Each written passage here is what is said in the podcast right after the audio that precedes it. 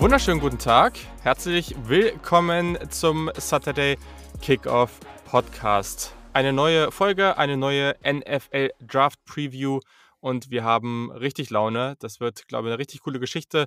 Heute auf Twitter auch schon einiges los gewesen, weil wir irgendwie alle über unsere Lieblingsteams gefühlt diskutiert haben. Das hat auf jeden Fall eine Menge, ja, Menge Spaß gebracht und deswegen war es schon mal ein guter, guter Build-up zu diesem Podcast, denn wir sprechen heute über Cornerbacks. Bist du hyped, Yannick?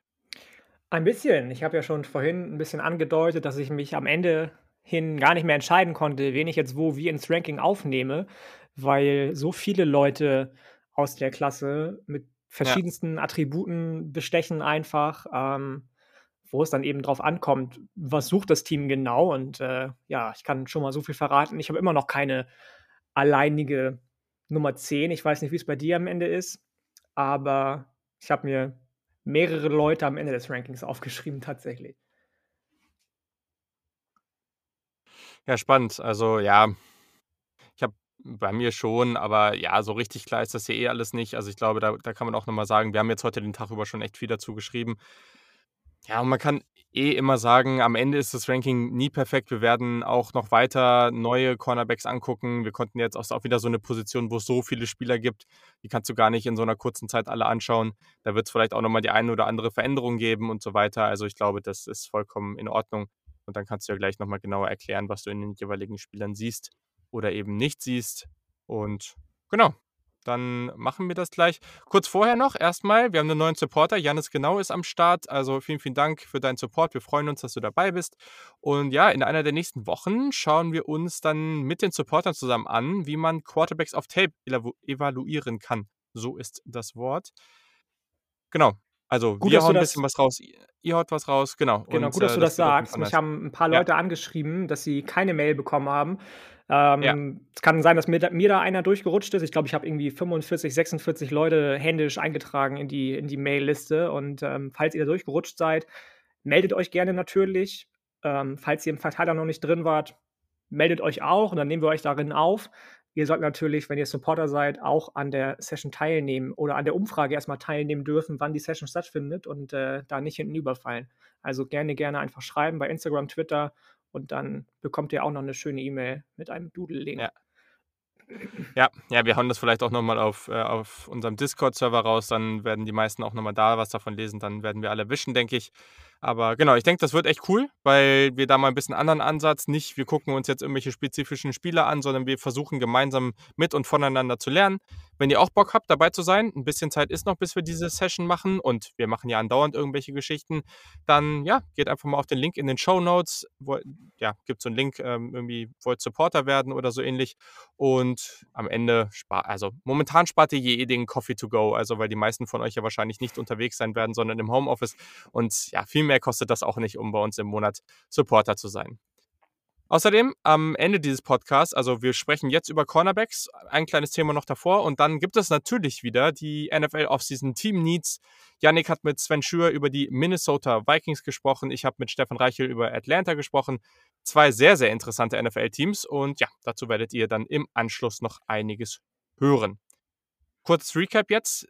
National Signing Day 2.0, also früher die normale Version, heute eigentlich die ja, zweite eigentlich sehr viel weniger relevante Version war jetzt gerade am, ja, gestern, am 3. Februar. Was ist dein Resümee jetzt? Äh, wie, wie, ja, wie hast du das alles wahrgenommen? Vielleicht ein, zwei Sachen, die dir aufgefallen sind? Hm, am Ende war es relativ ernüchternd, muss ich ganz ehrlich sagen, weil es für mich so gut wie gar keine Überraschung gab. Ich hatte gehofft, nachdem ja schon der Großteil der Prospects im Dezember den Letter of Intent unterschrieben hat, was allzu verständlich ist, weil das auch bedeutet, früher an die Uni zu kommen, früher ähm, monetär bzw. durch Scholarship gefördert zu werden und so weiter und so fort. Ähm, mhm.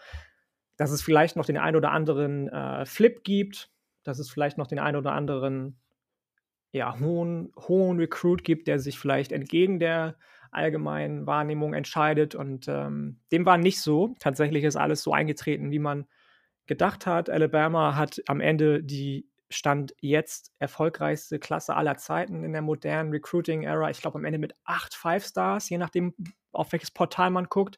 247 mhm. hatte der, Terry Arnold, glaube ich, nur als hohen Four-Star und nicht als Five-Star. Deswegen haben sie am Ende ihn äh, Alabama nur sieben Five-Stars zugeschrieben, aber Rivals hat ihn zum Beispiel als Five-Star ja. gehabt. Nur, richtig. Ähm, und das ist krank. Ja, das ist wirklich krank. 13 von 56 Spielern, die die besten Spieler in der Klasse sind, haben bei Alabama unterschrieben. Und das ist einfach nur krank, das ist einfach nur pervers. Der Erfolg spricht für Alabama, gar keine Frage. Ja. Ähm, ob das eventuell gut oder schlecht so ist, darüber können wir nochmal von anders reden. Ähm, ja. Aber ansonsten gab es für mich keine Überraschung. Also Rajon Davis geht zu USC, dann, dann bekommt ähm, Oregon noch einen relativ starken Cornerback dazu.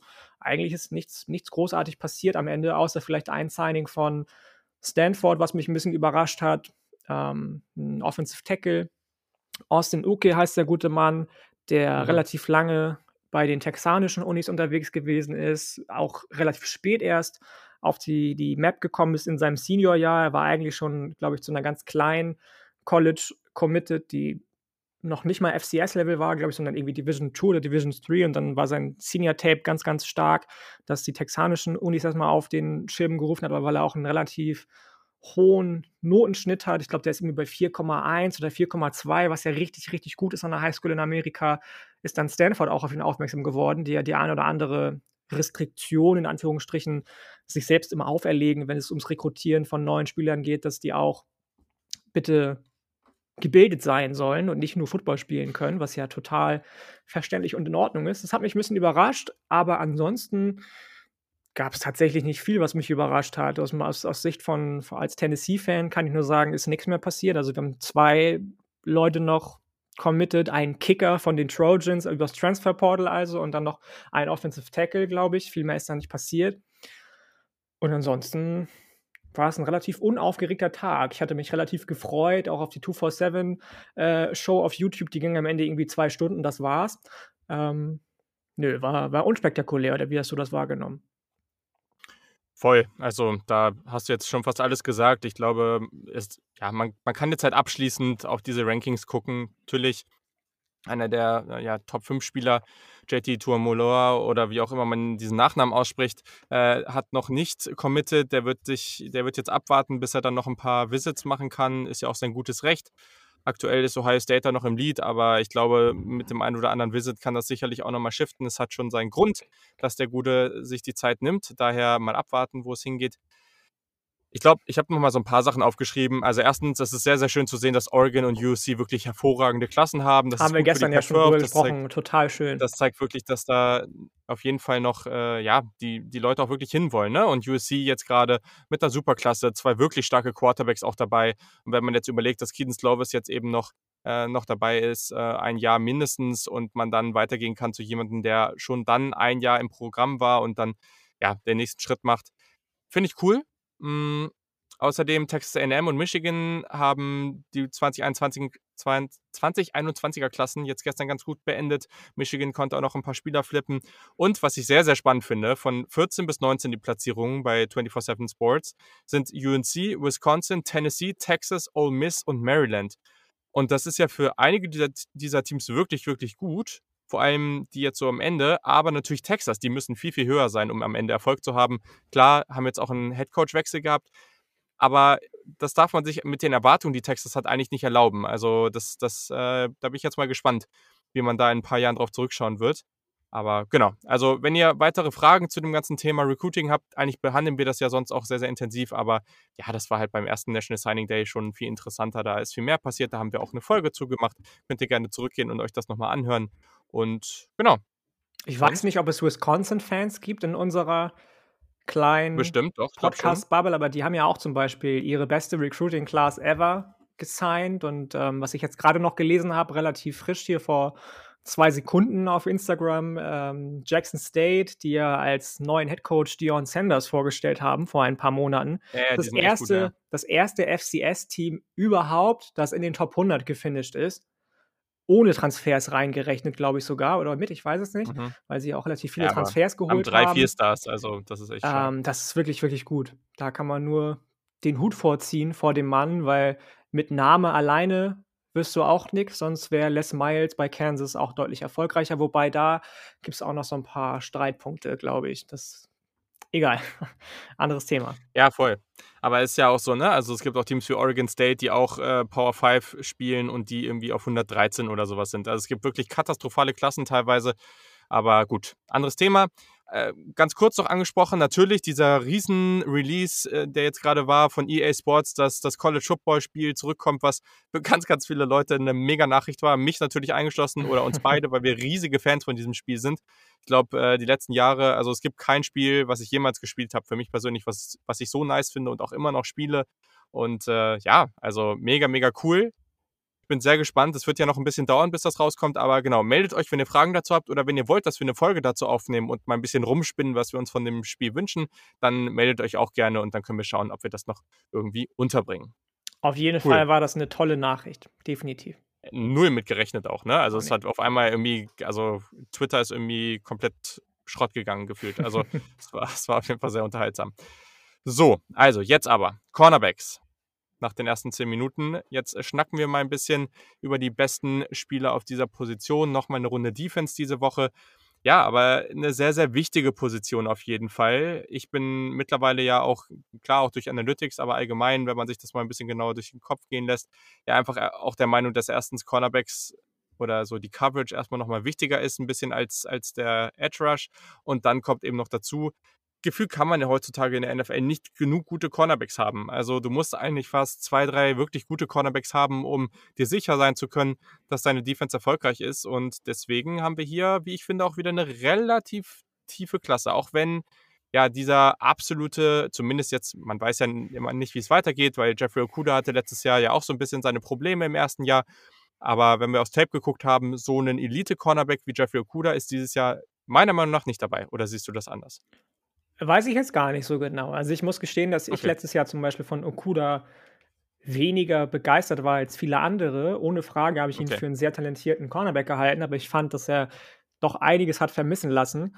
Ähm, wenn ich mir jetzt die Klasse angucke, dann sehe ich da die beiden, die oben stehen, auf meiner Liste zumindest, zumindest ebenbürtig, muss ich ganz ehrlich sagen, wenn nicht sogar mit Potenzial für für mehr. Ja, das ist natürlich spannend. Da hast du natürlich jetzt einen richtig schönen, ja, schönen, ne, nicht Spoiler, sondern so, hier weißt es, Trailer oder wie auch immer gebracht. Also auf jeden Fall sind wir jetzt alle sehr gespannt. Mir fällt das Wort gerade nicht ein, aber ist auch echt, äh, echt egal an dieser Stelle.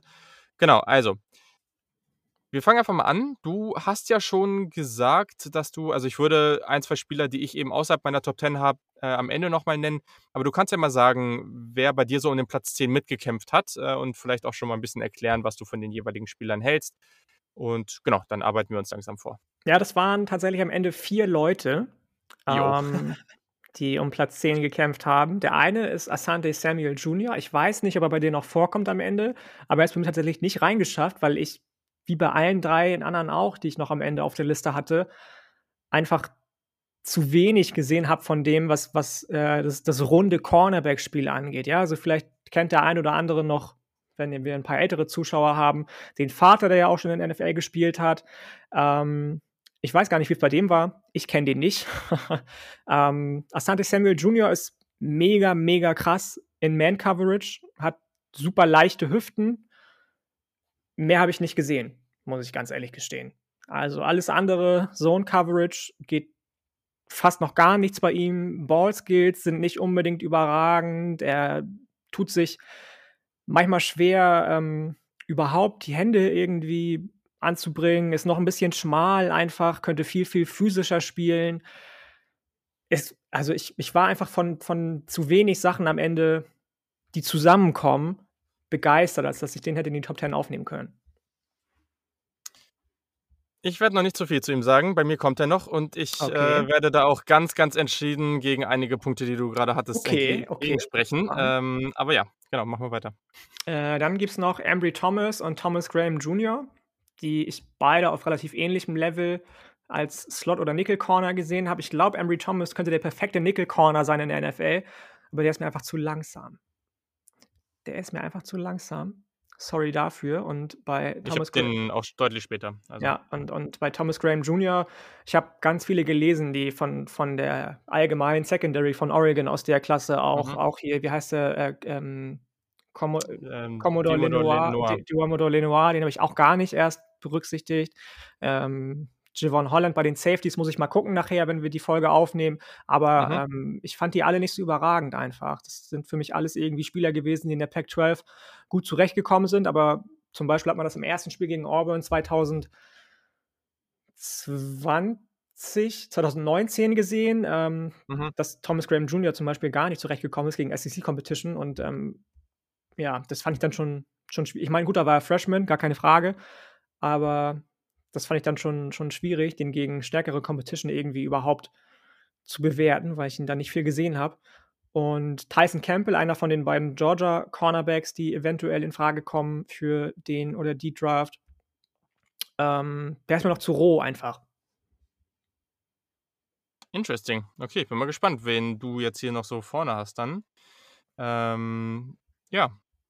Ja, ich bin mir tatsächlich auch unsicher. Ich werde wahrscheinlich auch elf Namen nennen müssen, weil, ja, das, das, womit ich mich so schwer tue, ist, dass halt die Spieler so unterschiedlich sind, ne? Also. Was ja auf den äh, ersten, Pla auf ersten Blick äh, überhaupt nicht schlecht ist oder schlimm ist. Ne? Du brauchst Nee, nee, überhaupt nicht. unterschiedliche Cornerback-Typen einfach. Wir haben ja mal über Wide Receiver-Typen in einem NFL-Kader gesprochen, ob es vielleicht sinnvoll ist, unterschiedliche zu haben oder relativ ähnliche, Mhm. damit sich der Gegner darauf einstellen kann. Bei Cornerbacks, glaube ich, ist es schon unabdingbar, dass du Outside Corner hast, Slot Corner hast, dass du Nickel Klar. Corner hast.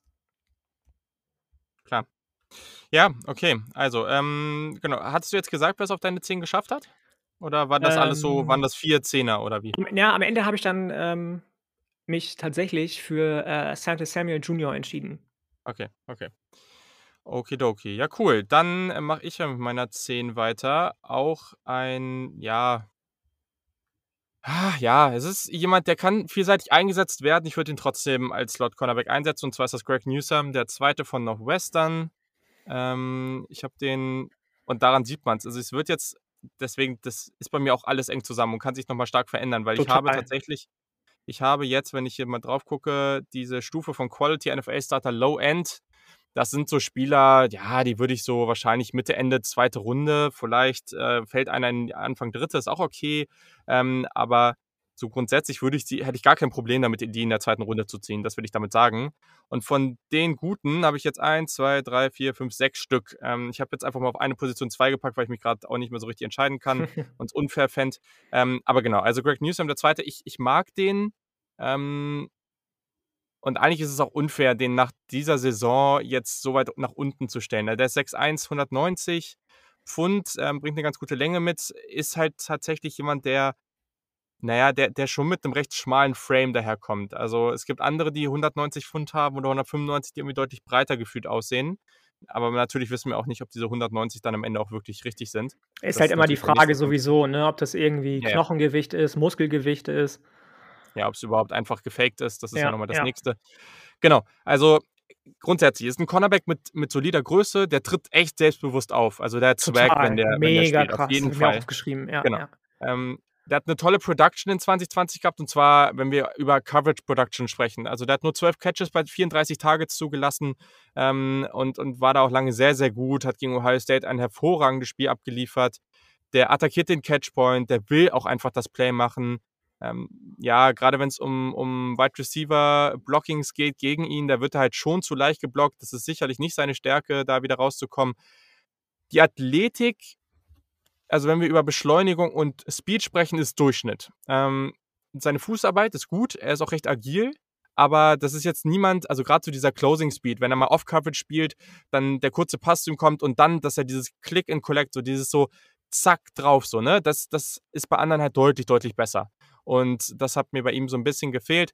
Der ist für mich halt schon versatil, also er kann schon auch in verschiedenen Rollen eingesetzt werden, das sehe ich schon. Und gerade wenn er dann vielleicht auch nochmal, ich bin mir nicht sicher, ob er, ob er bei seinem Frame noch so viel mehr draufpacken kann, aber ein bisschen was geht und wenn er noch ein bisschen physischer wird, gerade diese Upper Body äh, Strength, da, da kann er halt schon noch was draufpacken. Und wenn das noch kommt, dann kann ich auch sehen, dass er mal outside eingesetzt wird. Jetzt nicht Fulltime, aber der ist halt in seiner Zone relativ diszipliniert, der ist selten out of position und äh, die Coverage Skills an sich sind gut, ne? Also sowohl bei kürzeren als auch bei längeren Routen. Ähm, ja, hätte noch auch durchaus noch mal ein bisschen mehr Turnover produzieren können, aber gut. Also ich finde den, ich den schon echt spannend, aber am Ende, ja, für mich ein, ein Slot-Cornerback, der, der sehr viel Swag mitbringt, der, der echt spannend ist und hier jetzt auf 10 landet. Aber wie gesagt, vielleicht schaue ich bei dem auch noch mal ein bisschen mehr und am Ende landet er ein, zwei Plätze weiter vorne. Das, äh, das kommt einfach drauf an. Bei mir kommt er noch. Habe ich mir schon fast gedacht. Ja. genau. Wer ist deine 9? Meine Nummer 9 ist, jetzt widerspreche ich mir gleich das erste Mal selbst, was die Competition angeht, Robert Rochelle von Central Arkansas aus der FCS mhm. tatsächlich. Was, was, äh, er kommt bei mir auch noch. Ja, okay, okay.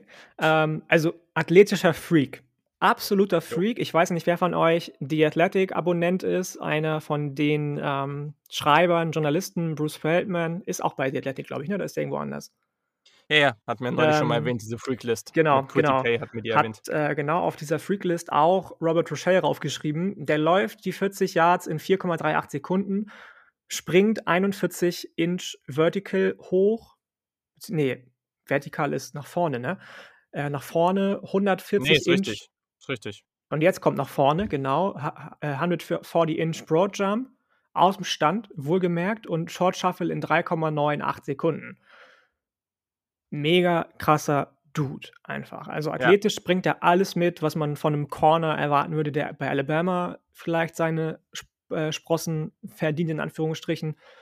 Hat Ball-Skills, hat sowohl Short Area Burst, also kann schnell antreten, wenn es sein muss, aber auch den Receiver noch mit gutem Closing Speed vielleicht einholen, wenn es nötig ist.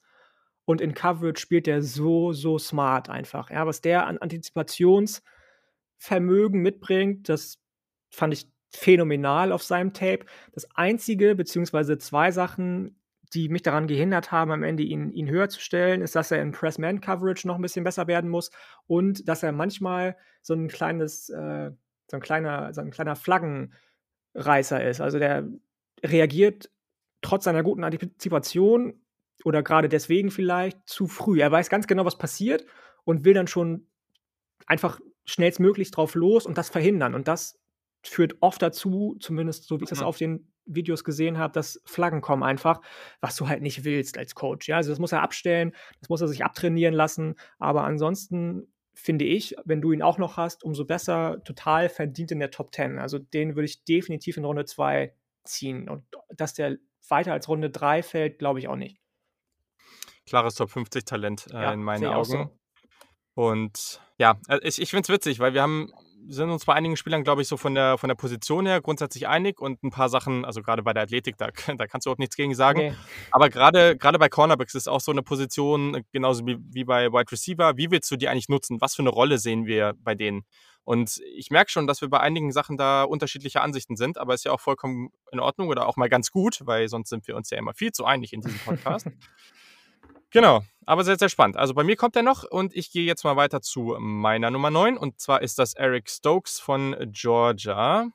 Das ist ein Ratchet Junior, den habe ich ebenfalls als Quality ähm, NFL-Starter Low End. Der ist 6'1 groß, 185 Pfund, also relativ gute Größe, allerdings relativ dünn gebaut.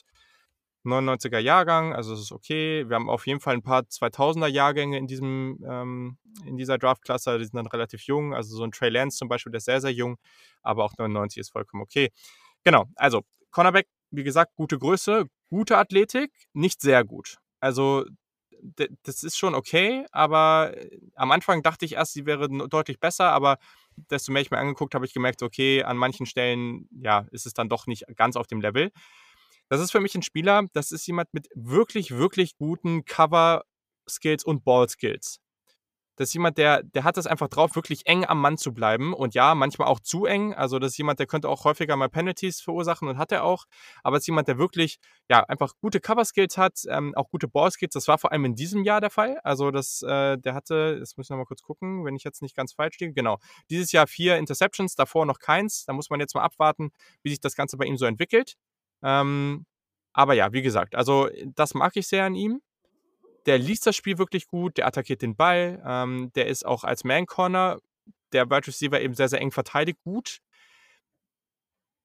er, er wird viel im Pressma Pressman eingesetzt. Ich glaube auch, dass er das kann. Er ist aber am Anfang, der ist nicht so physisch. Also es ist nicht dieser Pressman, der diesen Bullyball am Anfang spielt, wo der Receiver los will und sich dann erstmal richtig davon abhält. Das ist das nicht. So, aber er kann natürlich trotzdem sehr, sehr eng gleich am Mann dranbleiben und lässt sich da auch nicht zu leicht abschütteln. Wie gesagt, am Catchpoint ist er gut, aber er ist eher so dieser Finesse-Spieler, der wirklich den Ball spielt und da jetzt nicht irgendwie mit seiner brutalen Athletik da einfach äh, komplett dominiert. Ähm, genau. Grundsätzlich sehe ich den eigentlich auch relativ versatil, wobei ich den schon am ehesten in Man sehe. Er hatte in 2020 fünf Spiele mit weniger als zehn Yards zugelassen. Das ist natürlich hervorragend. Und ja, also ich mag den. War auch ein sehr guter Leichtathlet in der Highschool. Ähm, Three-Star-Recruit. Also dadurch bei Georgia ist eigentlich ganz cool, dass er bei all diesem Talent um sich herum sich dann so entwickeln konnte. Aber genau, also ich glaube, wenn man es runterbricht, ein Spieler, der meiner Meinung nach einfach sehr gut als Cover und äh, also als Cover Corner ist, gute Ballskills, aber der drumherum jetzt nicht so viel mehr bringt. Also es ist kein Spieler, der dir in Run Support besonders helfen wird. Sein Tackling ist nicht besonders gut. Ne? Also das sind so die Fähigkeiten. Wenn er vielleicht noch ein bisschen Gewicht draufpacken kann, wird er vielleicht etwas besser darin. Aber jemand einfach, der die eine Sache und deswegen habe ich ihn auch hier, die eine Sache, die Cornerbacks halt wirklich gut können sollten, covern, die kann er.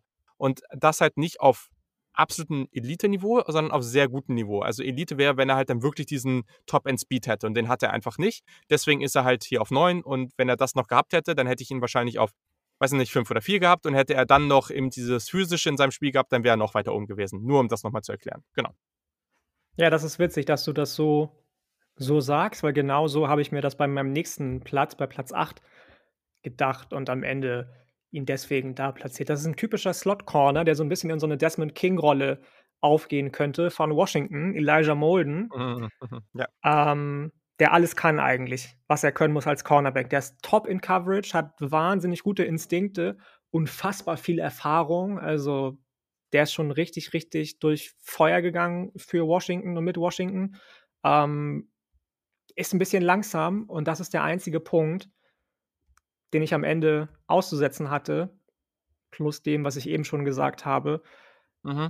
der verhindert einfach, dass er höher ist, weil da einige nachher sind. Ich finde schon, dass für Cornerbacks Schnelligkeit wichtig ist und das habe ich bei ihm einfach selten gesehen, deswegen ist er nur auf 8, aber wenn der wie Desmond King ähnlich eingesetzt wird, dann kann das ein mega guter, äh, langjähriger Starting Cornerback, Cornerback werden in der äh, NFL. Ja, cool. Den habe ich auch auf, acht, auf dem geteilten achten Platz tatsächlich. Und wenn ich gleich den anderen Namen sage, dann wirst du schon wissen. Und wenn ich es dann erklärt habe, auch die, werden die HörerInnen das dann auch wissen, warum ich mich schwer tue, das jetzt auseinander zu dröseln oder die beiden irgendwie gegeneinander aufzustellen, weil die so, so, so unterschiedlich sind. Ich gehe grundsätzlich mit. Also ich habe mir jetzt mal aufgeschrieben, ich, ich bin jetzt hier ein bisschen Next Level und habe mir bei jedem, bei meinen, über meine Notizen dann das Ganze nochmal so zusammengefasst, äh, um das, äh, um das nochmal so auf einen Blick zu haben. Äh, da bin ich ein bisschen stolz drauf. so, eine, so eine Executive Summary, äh, wie man sie das dann. Hast du Notion zu Ende so gespielt, ja? Hast du Notion durchgespielt? ja, genau so, genau so. Nee, also auf jeden Fall, ich stimme zu. Also es ist ein intelligenter Nickel, ähm, der meiner Meinung nach auch Potenzial als Safety hat. Der spielt intelligent, der spielt hart, der will jeden Tackle machen, der kann damit auch aus dem Slot gefährlich sein. Also ist wirklich jemand, der all over the field undown Plays macht, definitiv. Meiner Meinung nach ist er halt ein bisschen zu leicht, er ist ein bisschen zu klein und er ist ein bisschen zu wenig athletisch, wie du schon gesagt hast. Seine Instinkte helfen ihm halt dabei, trotzdem Plays zu machen, was ihm ja auch sehr, sehr häufig gelingt, einfach weil der ja, einfach, das hilft ja schon, wenn du eben diesen einen Schritt vorher machst und den, den andere eben nicht machen, dann, dann sparst du eben ein bisschen was, was du sonst, wofür du sonst gewisse Er versteht das Spiel halt auch einfach, ne? Das ist ja, ja das, genau. warum vielleicht auch immer die 50-Jährige in der Kreisliga noch mitspielen können beim Fußball, weil ja, sie das genau. Spiel lange spielen und das Spiel verstehen einfach. Die wissen, was als nächstes kommt und können dadurch ausmerzen, was vielleicht ihre Schwächen athletisch sind. Und genau ja. so macht er das auch. Ja, ist gut darin, vertikale Routen aus dem Slot, Slot zu verteidigen, ganz guter Turn and Run, gute Footwork äh, mit, mit Balance. Also der ist sehr, sehr balanciert. Da passiert selten, dass der mal, dass du irgendwie merkst, dass der jetzt gerade irgendwie den, die Kontrolle verliert. Starker Pursuit-Spieler. Also gerade nochmal in Bezug auf diese Geschichte mit dem Tackling. Der, der ist da wirklich hinterher. Auf jeden Fall. Da hat er überhaupt keine Angst. Gar nichts. Gute Ballskills, ist dann Playmaker. Der eine Punkt, der es für mich halt wirklich schwierig gemacht hat. Für mich ist er ein Tweener im negativen Sinne. Tweener, das, ich weiß nicht, ob es das äh, so viel im Football gibt, das gab es im Basketball, wurde da jetzt sehr lange drüber geredet, als man noch diese klassischen Positionen hatte. Heutzutage ist ja im Basketball eher, ist ja eher so ein positionsloser Sport, aber er ist halt jemand, der für meiner Meinung nach als Cornerback halt schon viel mitbringt, aber gleichzeitig dem der Speed eben so fehlt, was du schon gesagt hast. Und als Safety habe ich dann auch wieder gleichzeitig das Gefühl, ich könnte mir das teilweise gut vorstellen, aber da würde ich es schon gerne sehen, auch da, dass er noch ein bisschen athletischer, ein bisschen mehr Länge mitbringt. Also, ah, ich, ich das war mein Problem. Der bringt ganz, ganz viele Sachen mit, die mir auch total wichtig sind, weil ich mag das halt total, wenn man diese Instinkte hat. Super, super relevant. Auch dafür, dass man vielleicht ein bisschen länger eine gute Karriere in der NFL haben kann. Aber äh, also es, es fehlt so ein bisschen in die falschen Richtungen und ich bin mir noch nicht so sicher, ob er, ob, ob ihn das am Ende, ob er am Ende alles mitbringt, um einfach trotzdem Scheiß drauf, einfach trotzdem eine richtig gute Karriere zu haben. Oder ja, dadurch einfach so ein bisschen mehr eine spezialisierte Rolle haben wird und, und ihn das ein bisschen zurückwirft. Das finde ich ganz schwer einzuschätzen. Und ich habe mich jetzt deswegen hier entschieden, ihn eben an die 8 zu packen. Hm. Kann vielleicht noch zu ihm sagen, es war ein ehemaliger Forster, sein Vater Alex Molden war acht Jahre ähm, ja, Cornerback in der NFL und er hat auch nur sieben Geschwister. Das fand ich irgendwie ganz lustig. Ihr merkt schon, da sind viele mit NFL-Familienbanden dieses ja. Jahr in den ja. Defensive Back-Rängen unterwegs. Ja, Genau, und ich mache mal kurz weiter, weil dieser, der andere Platz, ich, ich habe mich eben auch sehr spontan entschieden, das zu machen, ist Paulson Adibo von Stanford. Und das ist halt, also unterschiedlicher geht es halt kaum, ne? Also, das ist halt jemand, der hat jetzt eben auch ausgesetzt, 6'1, 192. Der hat relativ früh großen Hype bekommen, ist dann nicht in die Draft gegangen. Ich bin mir nicht sicher, ob ihm das geholfen hat, ehrlich gesagt. Ähm, aber das ist halt jemand, der ist ein langer Cornerback mit wirklich, wirklich guter Sprungkraft. Der ist hervorragend am Catchpoint. Und das ist eben das Gegenteil. Das ist nicht dieser Typ wie, wie Stokes, der, der mit Finesta spielt, sondern das ist jemand, der mit seiner unglaublichen Athletik da einfach dominiert am Catchpoint meiner Meinung nach ein guter Zone Corner, der auch im Run Support agieren kann. Ja, er hat ein bisschen zu viele Miss Tackles, aber grundsätzlich ist er da gut. Der kann eben mit seiner Athletik aus Off Coverage closen. Also wenn er dann eben ein bisschen mit Abstand spielt, er sieht, der Ball kommt in seine Richtung, dann ist einfach nur Bam, Attacke und dann kann er auch das Play machen. Das ist wirklich schön zu sehen. Die Agilität ist eher durchschnittlich, aber eben Speed und Beschleunigung ist gut. Findest du? Ich, find ich fand den, also bei mir kommt er noch und genau das war der Punkt, weswegen ich mich für den entschieden habe, weiter oben. Ich finde im Gegenteil, dass der relativ agil ist und aber Mach weiter. Ja, ja, also ja, Durchschnitt ist ja immer noch nicht schlecht, ne? Also würde ich jetzt das nicht stimmt, sagen, ja, aber das also das, das, also ich da auch nochmal für die Zukunft, für alle, die zuhören, ich gucke da sehr, sehr genau drauf, wie ich das, äh, wie ich das sage. Also wenn ich, wenn ich sehr gut meine, dann meine ich sehr gut. Und wenn ich gut oder Elite meine, dann meine ich auch da nochmal einen Unterschied. Also das ist auf jeden Fall so gewollt.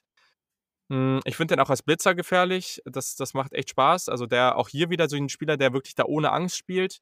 Ähm, genau, und sonst, äh, was halt schön zu sehen ist, das hat man oft bei diesen Spielern nicht, der hat da wirklich auch gute Instinkte. Der hat gute Ballskills, die Hand, die Hand-Auge-Koordination ist wirklich gut. Der hat meiner Meinung nach an der Line of Scrimmage noch zu viele falsche Schritte, also False Steps. Da, dadurch verliert er dann halt teilweise ein bisschen, bisschen an Momentum. Der muss auch noch ein bisschen disziplinierter spielen. Und ja, wie gesagt, also ich mag den Speed, gerade auch diesen Short Area Burst, den mag ich. Ich bin noch nicht so ganz sicher, ob er halt gegen die Top-Top äh, Wide Receiver dann auch bei vertikalen Routen immer mithalten kann. Ich glaube, das ist noch so ein kleines Fragezeichen, aber genau. Also ich mag den sehr gerne, aber ich fand es halt ganz schwierig, ihn und, und Elijah Molden jetzt hier irgendwie auseinander zu halten, weil das, also unterschiedlicher geht es kaum. Okay, krass, ich nicht, aber ich bin auch schon lange kleiner Fanboy von ihm. Bei mir kommt er noch. Ja, dann äh, hauen wir deine sieben raus. Meine sieben hast du schon genannt, Greg Newsom, und du hast auch alles schon gesagt eigentlich zu ihm. Ich finde, dass der wahnsinnig viel Potenzial hat und ähm, ja, viel mehr brauche ich gar nicht sagen. Spult einfach ein paar Minuten zurück, dann sagt Julian alles. Sehr, sehr gut. Cool. Ja, da, du hast auch schon die sieben angesprochen, die bei mir. Und äh, ich musste aber ja noch ein bisschen was berichtigen, weil du warst ja, ja nicht ganz richtig. Nein, Spaß. das ist Asante Samuel Jr. und ja, spannender Typ auf jeden Fall. Junior, 5'10, 184 Pfund, also relativ leicht. Das ist halt jemand, der meiner Meinung nach einfach extrem smart spielt. Also kleiner Cornerback, aber gute Short Area Quickness. Auch hier wieder jemand, der sehr, sehr balanciert spielt. Und ich finde den halt sehr, sehr stark in Zone Coverage. Das ist halt der große Unterschied. Also, weil ich finde, dass der eben, der lebt, der ist halt relativ klein, ne? Und ich ich glaube aber trotzdem, dass der in dem im richtigen ja, der kann auch im oder vielleicht auch im Slot, aber der ich glaube, der kann im richtigen Scheme auch sogar mal hier unter Outside spielen. Das könnte ich mir vorstellen. Vielleicht dann eben jemand, der eben äh, vielleicht auch mal als Safety und sowas agiert. Ich glaube, da ist sehr, sehr viel, ja, Flexibilität mit ihm möglich der überzeugt hat mit seinen Instinkten, der hat eine super Recognition und der ist diszipliniert, wie er spielt. Das ist ein Ballhawk meiner Meinung nach. Also der hat wirklich, ja, einfach super Ballskills. Der hat auch einige Interceptions. Ich glaube, wenn ich jetzt nicht ganz falsch liege, dass es sieben, nee, das war jemand anders. Nee, okay, es waren vier in seiner Karriere, aber trotz alledem, also es ist auch, wenn man auch immer von Ballskills spricht und jemand, der den Ball attackiert, dann heißt das auch nicht immer nur, dass man, dass man Interceptions fängt, sondern dass man halt auch einfach seine Hand an den Ball bekommt und so abwehren kann das ist auch jemand, der, der halt versteht, was vor ihm passiert. Also wenn er in Zone Coverage spielt, dann weiß er eben auch, wann er die, die Route undercutten kann oder wann er es besser lassen sollte. So, ne? Also am Ende, klar, der ist zu leicht, um, auch wenn das am College noch einigermaßen funktioniert hat, aber in der NFL wird er keine Wide Receiver Blocks, vor allem gegen physisch, physischere Wide Receiver irgendwie durchbrechen oder so. Das wird nicht passieren. Der wird auch kein Pressman spielen können und solche Geschichten. Das glaube ich bei ihm einfach nicht. Aber hier ist es einfach der Fall, das ist jemand, der so intelligent spielt und den ich dadurch einfach extrem spannend finde, dass ich den ja hier ein bisschen weiter oben habe. Am Ende aber ziemlich ähnlich wie die anderen Spieler, also in einer ähnlichen, ja, auch so Mitte Runde 2, Ende, Anfang dritte Runde irgendwie ziehen würde. Und wenn dann Greg Newsome am Ende höher geht, dann habe ich da gar kein Problem mit. Ja, fair enough, auf jeden Fall. Genau, dann bist du mit deiner Position 6 dran. Und ich bin sehr gespannt, weil irgendwie so ein paar fehlen noch, bei denen ich jetzt irgendwie gespannt bin, ob ich die irgendwie gar nicht habe. Bei, ja. bei 5 und 6 war ich mir echt, da habe ich mich echt schwer getan und ich glaube, ich mache es jetzt ähnlich wie du und sage einfach, ich habe die auf dem gleichen Level und die sind interchangeable, habe ich die beiden South Carolina Cornerbacks genommen, JC Horn und Israel Mukuamu. Ah. Ich weiß nicht, wo du sie hast, ob du sie überhaupt noch hast, weil gerade bei Mukuamu hast du ja gesagt, einen ah, mal sehen. und einen habe ich nicht ähm, ob du immer noch genauso begeistert bist. Ich fange mal mit Mukuamu an, weil das ist der, den ich niedriger gerankt habe. Der sieht immer so ein bisschen unstabil aus auf den Füßen und ist irgendwie so ein bisschen einseitig einsetzbar, was ich ganz, ganz schwierig finde in der modernen NFL, wenn du nur als Cornerback und deswegen habe ich Poison Adibo so hoch, einseitig einsetzbar bist, hat sich ja eben schon abgezeichnet bei Molden und den anderen, die ich schon beschrieben habe. Der ist mhm. gefühlt, kannst du den nicht gegen alle Schemes aufstellen. Auf den Füßen denke ich mir manchmal so, hä, was macht er eigentlich? Der fällt ja gleich um und knickt gleich um die ganze Zeit. Was er hat, ist natürlich für den Outside Corner prädestiniert. Länge, Ball Skills, vertikalen Speed und ja. ganz, ganz wichtig für mich, hat sich auch schon abgezeichnet, vielleicht Play Recognition. Einfach, der weiß ganz genau und viel früher als vielleicht viele andere, was passiert und dadurch gewinnt er ganz, ganz viel.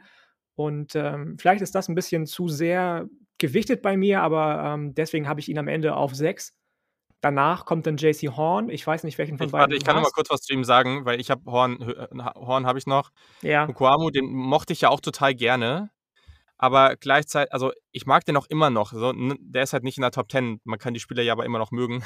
Klar. aber logisch. gleichzeitig, der ist halt sehr groß, der kann sich auch flüssig bewegen, aber der ist halt echt nicht agil. Also, nee, das stimmt. Das hab, irgendwo habe ich gelesen, dass der sich so dreht wie so ein Traktor. Ganz so extrem ja, finde ich es jetzt ja. nicht. Aber, aber der ist halt echt, der hat halt eben, diese, der hat ganz gutes Tackling auch tatsächlich, obwohl er sehr dünn ist, der hat super Radius, Ballskills, hast du alles gesagt, kann auch ein Wide Receiver durch seine langen Arme ganz gut beim Release stören. Der ist halt sehr, sehr einseitig, weil, äh, was du gesagt hast, genau. weil das. Problem ist, Off-Coverage keine Chance, weil der ist einfach nicht beweglich genug, der wird ja verbrannt. Wenn er aber Pressman spielt, dann kann das sehr gut funktionieren, aber das kann halt auch so aussehen wie, wie gegen Kyle Pitts äh, da in der, in der Red Zone gegen ja, Florida, ja. wo der einfach komplett verbrannt wird. Also ohne jegliche Chance. Und ja, also ich mag den in manchen Szenarien sehr gerne, einfach weil er diese Länge mit diesem Movement part, das sieht man ganz, ganz selten, diese Kombination. Aber am Ende habe ich mir gedacht, so, yo, das ist echt so einseitig, ne? Und vielleicht in einem bestimmten Scheme kann der echt gut werden, aber boah, weiß ich nicht. Also da habe ich so viele Fragezeichen dann doch irgendwie gesehen, obwohl ich den lange sehr mochte, aber konnte ich irgendwie nicht machen. Ja, es ist also fair enough, definitiv. Ich habe gerade schon gesagt, vielleicht habe ich am Ende dieses Play Recognition Ding ein bisschen zu sehr gewichtet, weswegen ich ja auch Elijah Molden auf 8 habe zum Beispiel.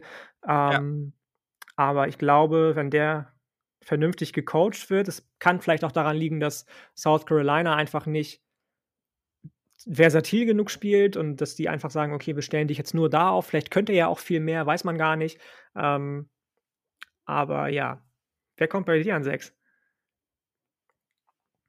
Äh, ah, ja, okay. Dann, dann machen wir es erstmal so, ähm, weil ich dachte, du wolltest noch zu JC Horn sprechen. Aber genau, gleich. das ist jetzt bei mir tatsächlich äh, Robert Rochelle von Central Arkansas. Wir sind jetzt hier auch auf dem nächsten Level. Also eben, ist, das war jetzt auch spontan. Also ich habe den jetzt tatsächlich, eben als du auch nochmal über ihn gesprochen hast, auch nochmal aufs nächste Level gehoben.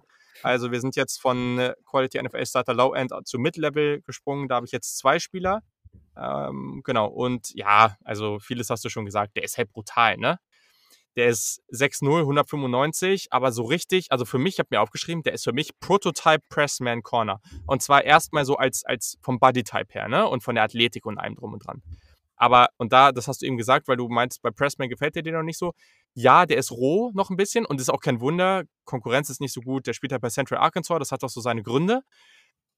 Aber gleichzeitig, ich finde den halt schon sehr, sehr, sehr, sehr spannend als Pressman Outside Cornerback. Ne? Also das Geile ist halt, dass der ja jegliche Athletik hat. Die, die Agilität ist gut und nicht sehr gut. Die Hüften sind flexibel, also er kann sich gut drehen und alles und sein Turn and Run ist ganz gut. Aber das ist alles, das gibt es bei anderen Spielern noch besser.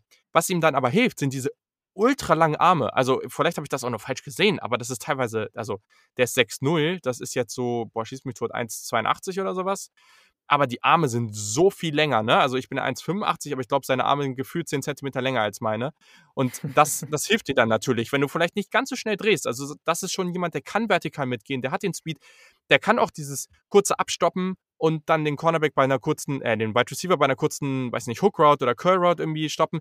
Aber wenn er dann nicht ganz schnell genug stoppt, dann sind trotzdem diese langen Arme da, die ihm helfen. Und das ist halt wirklich, ja, also der ist so, so spannend. Also wenn der nicht keine Ahnung, also, ja, ist jetzt auch über extrem, aber ich würde mich schon entweder sehr, sehr freuen für das Team, wenn der noch in der dritten Runde da ist, aber persönlich, also auch heutzutage werden ja auch, ja, werden ja Tools einfach so hoch gewertet. Deswegen kann ich mir das irgendwie nicht vorstellen. Der spielt halt auch super physisch am Catchpoint. Der hat jetzt einen guten Auftritt beim Senior Bowl gehabt. Und also weiß ich nicht. Das, äh, ich finde den, find den wirklich sehr, sehr spannend. Ja, kann ich verstehen. Ich mochte den auch sehr, sehr gerne. Absolut. Ich kann Genau. ja jetzt noch mal gerne was dann zu JC Horn sagen, dem zweiten Mann von South Carolina. Der kommt auf meiner 5 jetzt und ich habe mir als Erstes aufgeschrieben: „Besser als Mukuamu?“ Fragezeichen und am Ende kann ich das mit Ja beantworten. Der kann alles eigentlich von der Physis her, was Mukuamu auch kann oder hat alles von der Physis, was Mukuamu auch hat. Bisschen kleiner ist er, glaube ich, ne? Ähm, aber ansonsten Ja, ist ist Ja, er ist er viel, viel runder einfach als Cornerback. Die Technik ist phänomenal in Coverage, also sowohl wenn, wenn du dir das anguckst, Zone Coverage als auch Press Coverage, richtig, richtig gut. Ein bisschen besser könnte er Off-Man noch werden, also was du eben auch bei Mukuamu angekreidet hast, wo der vielleicht ein bisschen steif ist. Das ist Jesse Horn eigentlich gar nicht, aber er musste einfach noch ein bisschen intelligenter werden.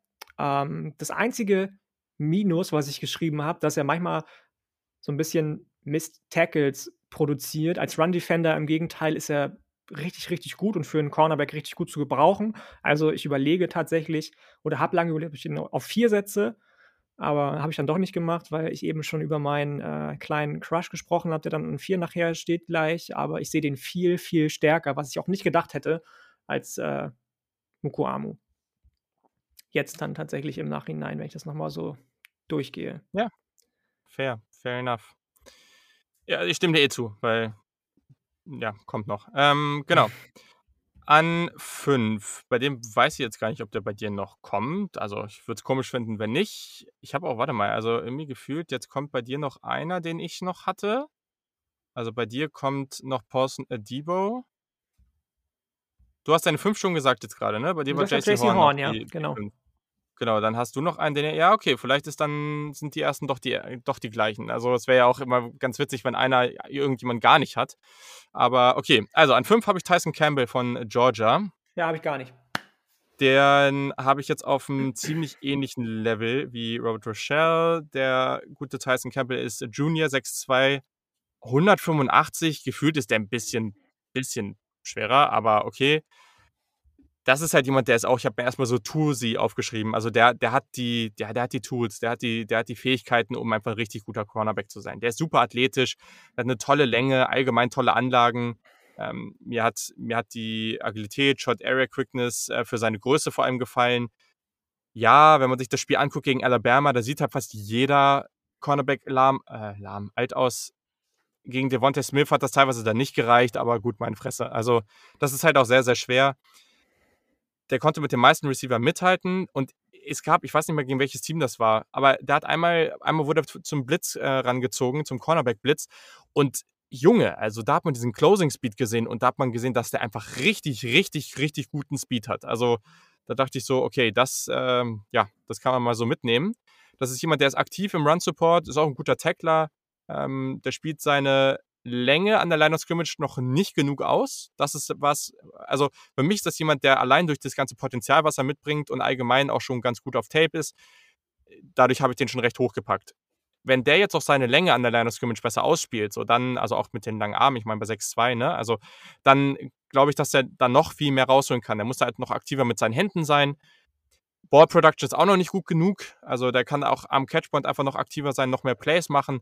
Aber ja, grundsätzlich, also der hat, der hat die, die Hüften, die drehen sich gut, der ist schnell aus dem Backpedal raus. Also ähm, hat eine Sache, die ich mir noch aufgeschrieben habe, ist, dass er, dass ich ein, zwei Plays, ich glaube, das war auch gegen Tennessee, äh, gesehen habe, wo er dann bei einem relativ hohen, so einem, oh, ja, over-the-shoulder ähm, Catch da in der Endzone den Ball so ein bisschen verloren hat in der Luft. Das sollte natürlich nicht so oft passieren. Aber ja, also ich mag den total gerne. Ich glaube, das ist eine vielleicht so ein bisschen so eine ähnliche Geschichte wie beim Edge mit äh, Aziz Ojolari. Also ich glaube, das ist halt auch so jemand, der extreme Tools hat, der alles hat, um ein hervorragender Cornerback zu werden, dem ich das auch absolut zutraue und den ich auch aus den Gründen ähm, jetzt hier an dieser Stelle habe. Auch aus, also ich würde ihn, glaube ich, als Press Zone, Man Corner geht auch. Also eigentlich, ich sehe den da auch recht vielseitig. Ich habe da eigentlich gar nicht so große Schwierigkeiten, den in verschiedenen Schemes zu sehen. Ja, das, da haben wir dann jetzt denjenigen, den ich gar nicht habe, habe ich eben gerade schon gesagt. Ähm, ah, witzig. Okay, ich, ich sehe das alles, was du gesagt hast, aber ich finde, fand einfach den so, ich fand den so unbefriedigend auf Tape irgendwie. Also der hat alles gezeigt, was er zeigen muss, aber da ist so wenig bei rumgekommen am Ende. Also er hat, hätte viel mehr machen müssen aus dem, was er eigentlich kann oder was er zu sein imstande scheint mit den physischen, physischen Trades, die er hat. Aber gegen Josh Palmer sah das nicht gut aus. Gegen Trevor Grimes sah das nicht gut aus. Okay, Jalen Waddle geschenkt. Aber gefühlt hat er einfach, wenn es darum ging, das Play zu verteidigen, das entscheidend ist, immer den kürzeren gezogen, irgendwie irgendwo. Ähm, zumindest war das mein Empfinden. Ja. Und deswegen, also ich, ich sehe das, was du gesagt hast. Ich würde den auch als NFL-Team ziehen, meinetwegen in Runde 3, wenn ich jemanden habe, der als Defensive Coordinator richtig, richtig geil ist. Also bei den Broncos zum Beispiel, Vic Fangio, das wäre so ein richtiges, nices Projekt für den zum Beispiel. Der liebt ja seine Cornerbacks und Safety sowieso und kann die alle auf drei Level höher heben. Ähm, aber dann musst du halt auch einen echten Defensivguru haben, irgendwie, der dem endlich mal einbläut, Junge, du kannst das alles, mach was draus, sei selbstbewusst. Und ähm, ja, sehe ich alles, aber irgendwie war mir der, ich, ich fand den unbefriedigend einfach und vielleicht liegt es daran, dass ich den nicht in den Top 10 habe. Spannend, ja. Also ich habe gar kein Problem, den damit irgendwie Anfang zweite Runde zu ziehen. Aber ja, das ist doch mal ganz schön, dass es hier einen Unterschied gibt. Absolut, absolut. Du hast denjenigen schon genannt, der jetzt bei mir kommt. Paulson Adebo, mhm. haben wir schon drüber gesprochen. Ich habe auch schon gesagt, im Gegenteil zu dir, finde ich ihn ziemlich agil. Ich mag seine Hüftbewegung. Du hast schon gesagt, er hat den Closing Speed auf den letzten Metern, um Routen zu schließen. Er hat die Ball Skills. Ich finde, dass er auch noch einen wahnsinnig hohen Football-IQ hat, der ihm eben hilft, als eigentlicher Outside Corner, großer Outside Corner, auch gegen den Run okay zu sein, im Tackling okay zu sein, auch wenn er da noch konstanter werden könnte, aber vielleicht auch im Blitzing spannend, was du gesagt hast. Ich kann mir den auch gut als Free Safety vorstellen in manchen Situationen. Slot Corner, Nickel Corner, keine Ahnung, aber vielleicht gewichte ich dann da einfach die Tools, die physischen, in Kombination mit allem anderen auch höher, als das ist vorhin bei Elijah Molden dann am Ende der Fall mhm. war. Das, also eigentlich ist es für mich fast ein 1 zu 1 Tape gewesen, weil beide alles können eigentlich, aber Elijah Molden einfach nicht schnell genug ist und zu klein ist. Paulson Adebo im Gegenteil. Schnell, agil, wahnsinnig groß, riesen Arme und äh, ja, deswegen habe ich den so hoch. Ich glaube, der kann richtig, richtig was reißen in der NFL gerade gegen so ähm, Wide Receiver wie meinetwegen, keine Ahnung, dass es DK Metcalf sein, ja, am Ende, weil der eben einfach die physische Urgewalt ist, die du im Moment hast. Paulson Adebo kann da mithalten, glaube ich. Also alleine schon von der Sprungkraft, von der Armlänge. Guter Dude einfach. Ich mag den sehr, sehr gerne und bin vielleicht ein bisschen zu hoch auf den, aber guter Dude. Ja, ich glaube, die große Wildcard bei ihm ist natürlich, dass wir den schon sehr, sehr lange nicht mehr haben spielen sehen. Ja, aber ich, ich weiß, man weiß ja immer nicht, was die Leute machen in der Offseason. Ne? Nee, nee, also, ich weiß. Halt yes, deswegen Wildcard. Ich, ich, finde, deswegen ich finde halt oft immer auch diese, diese, diese Sache hm, mit dieser Überevaluierung, die es ja oft auch einfach gibt, schwierig. Ja. Deswegen haben ja viele auch Justin Herbert so niedrig gerankt vor der Saison letztes Jahr. Ähm, vielleicht tut ihm das ganz gut, tatsächlich, weil es gibt viele nicht. Ja, Jamar Chase hast du ein Jahr nicht gesehen, ja. zum Beispiel Mika Parsons hast du ein Jahr nicht gesehen. So what? Die werden trotzdem in den Top 20 gehen. Das ist richtig. Ne, war ja auch nur Wildcard, heißt ja Ja, nicht, ja, dass das ja. irgendwie Ne, ne, negativ alles ist. klar, alles klar, Ähm alles gut. Justin Herbert habe ich trotzdem nicht überbewertet. Ich fand den einfach nicht gut, aber das ist auch Nein, ich vollkommen habe ja auch gar nicht gar äh, nicht dich weil gemeint explizit. Ich habe Ich das von weiß. von vielen Leuten Und, äh, gelesen. wollte das nur so mal spaßig raushauen. So. Meine Nummer 4. Jemand, den ich, ja, schon zwar länger auf dem Schirm habe, aber dann irgendwann gecheckt habe, dass der auch wirklich so gut ist und den ich richtig, richtig gerne mag. Auch von einer Uni, für die ich grundsätzlich durchaus Sympathien habe, und zwar von Syracuse. Und wir sprechen hier von Ifeatu Melifonwu. Der ist Ratchet Junior, 6'2 groß, 212 Pfund. Ähm, ja, also krasse, krasse Maße auf jeden Fall. Und auch hier wieder, also den habe ich jetzt tatsächlich als Quality NFL Starter High-End, also den mag ich richtig gerne. Ähm, Freak-Athlet, auch hier wieder, also richtig, richtig guter Athlet. Tolle Länge. Ähm, der ist der Bruder von Obi Melifonwu, der vor ein paar Jahren von den Raiders, glaube ich, gezogen wurde. Ist aber jemand, der, also da gab es ja irgendwie so ein bisschen, ja, das, das Ding, dass der einfach nicht so Football, ich sag mal, nicht so gerne mochte, ich. Also der, der hatte einfach nicht genug Energie, um. So um ein bisschen das Josh Rosen-mäßig oder was? Nein, eben so nicht. Das war deswegen, deswegen sage ich es gerade, sondern ja, dem, dem hat, hat einfach so ein bisschen was gefehlt, der Drive, um, um da wirklich äh, zu überzeugen. Und das wird ihm jetzt nachgesagt, dass er genau das haben soll. Der ist jemand, der attackiert den Catchpoint, der hat richtig gute Movement Skills, meiner Meinung nach. Der ist sehr, sehr stark in Run Support. Ähm, also der hat richtig, richtig Bock. Also ich habe auch schon ein paar Interviews von dem gesehen, wo der auch immer wieder gesagt hat, wie wichtig ihm das Tackling ist. Der hat Ja, einfach ja. richtig, richtig Bock. Ähm, also da wird's auch, das wird auch richtig unangenehm für Wide Receiver, den zu blocken. Der hat spektakuläre Tackle, äh, Tackles auf Tape, der hat eine super Tackling Range mit dieser Größe. Und äh, ja, also das ist jemand, den habe ich, der, da gibt es noch ganz viele Aspekte, die der noch besser machen muss. Aber trotz alledem, diese Länge, diese, diese Athletik, das sind einfach so viele Punkte, dass ich gesagt habe, okay, der hat auch, ja, der hat auch Potenzial, sowohl als Zone als auch als Pressman Corner. Ja, der muss sein Road Spacing vor allem verbessern. Also der, der, der hat manchmal einfach zu großen Abstand zu Beginn und das wird dann natürlich teilweise schwer, das dann wieder aufzuholen, wenn er halt so viel Abstand an der Line of Scrimmage nimmt. Ähm, Eins zu eins meine Notizen. Ich, ich weiß Ja. nicht, wie es dir ging, aber ich fand es so seltsam, dass er die Routen nicht immer so gut liest, weil im Gegenteil finde ich dazu, liest er alles, was Ja, danach kommt, mega. Also ja, muss er auch weiß, besser antizipieren, habe Ja, ich auch aufgeschrieben. ja, Ja, also das, das, das war so ein Widerspruch für mich irgendwie. Alles, was nach der fertigen Route kommt, da ist ja, Ja. das Brain überhaupt, aber die Route, da muss er noch mehr lernen einfach. Vielleicht sich besser vorbereiten aufs, aufs, aufs Ja. Spiel einfach. Aber ansonsten eins zu eins meine Notizen.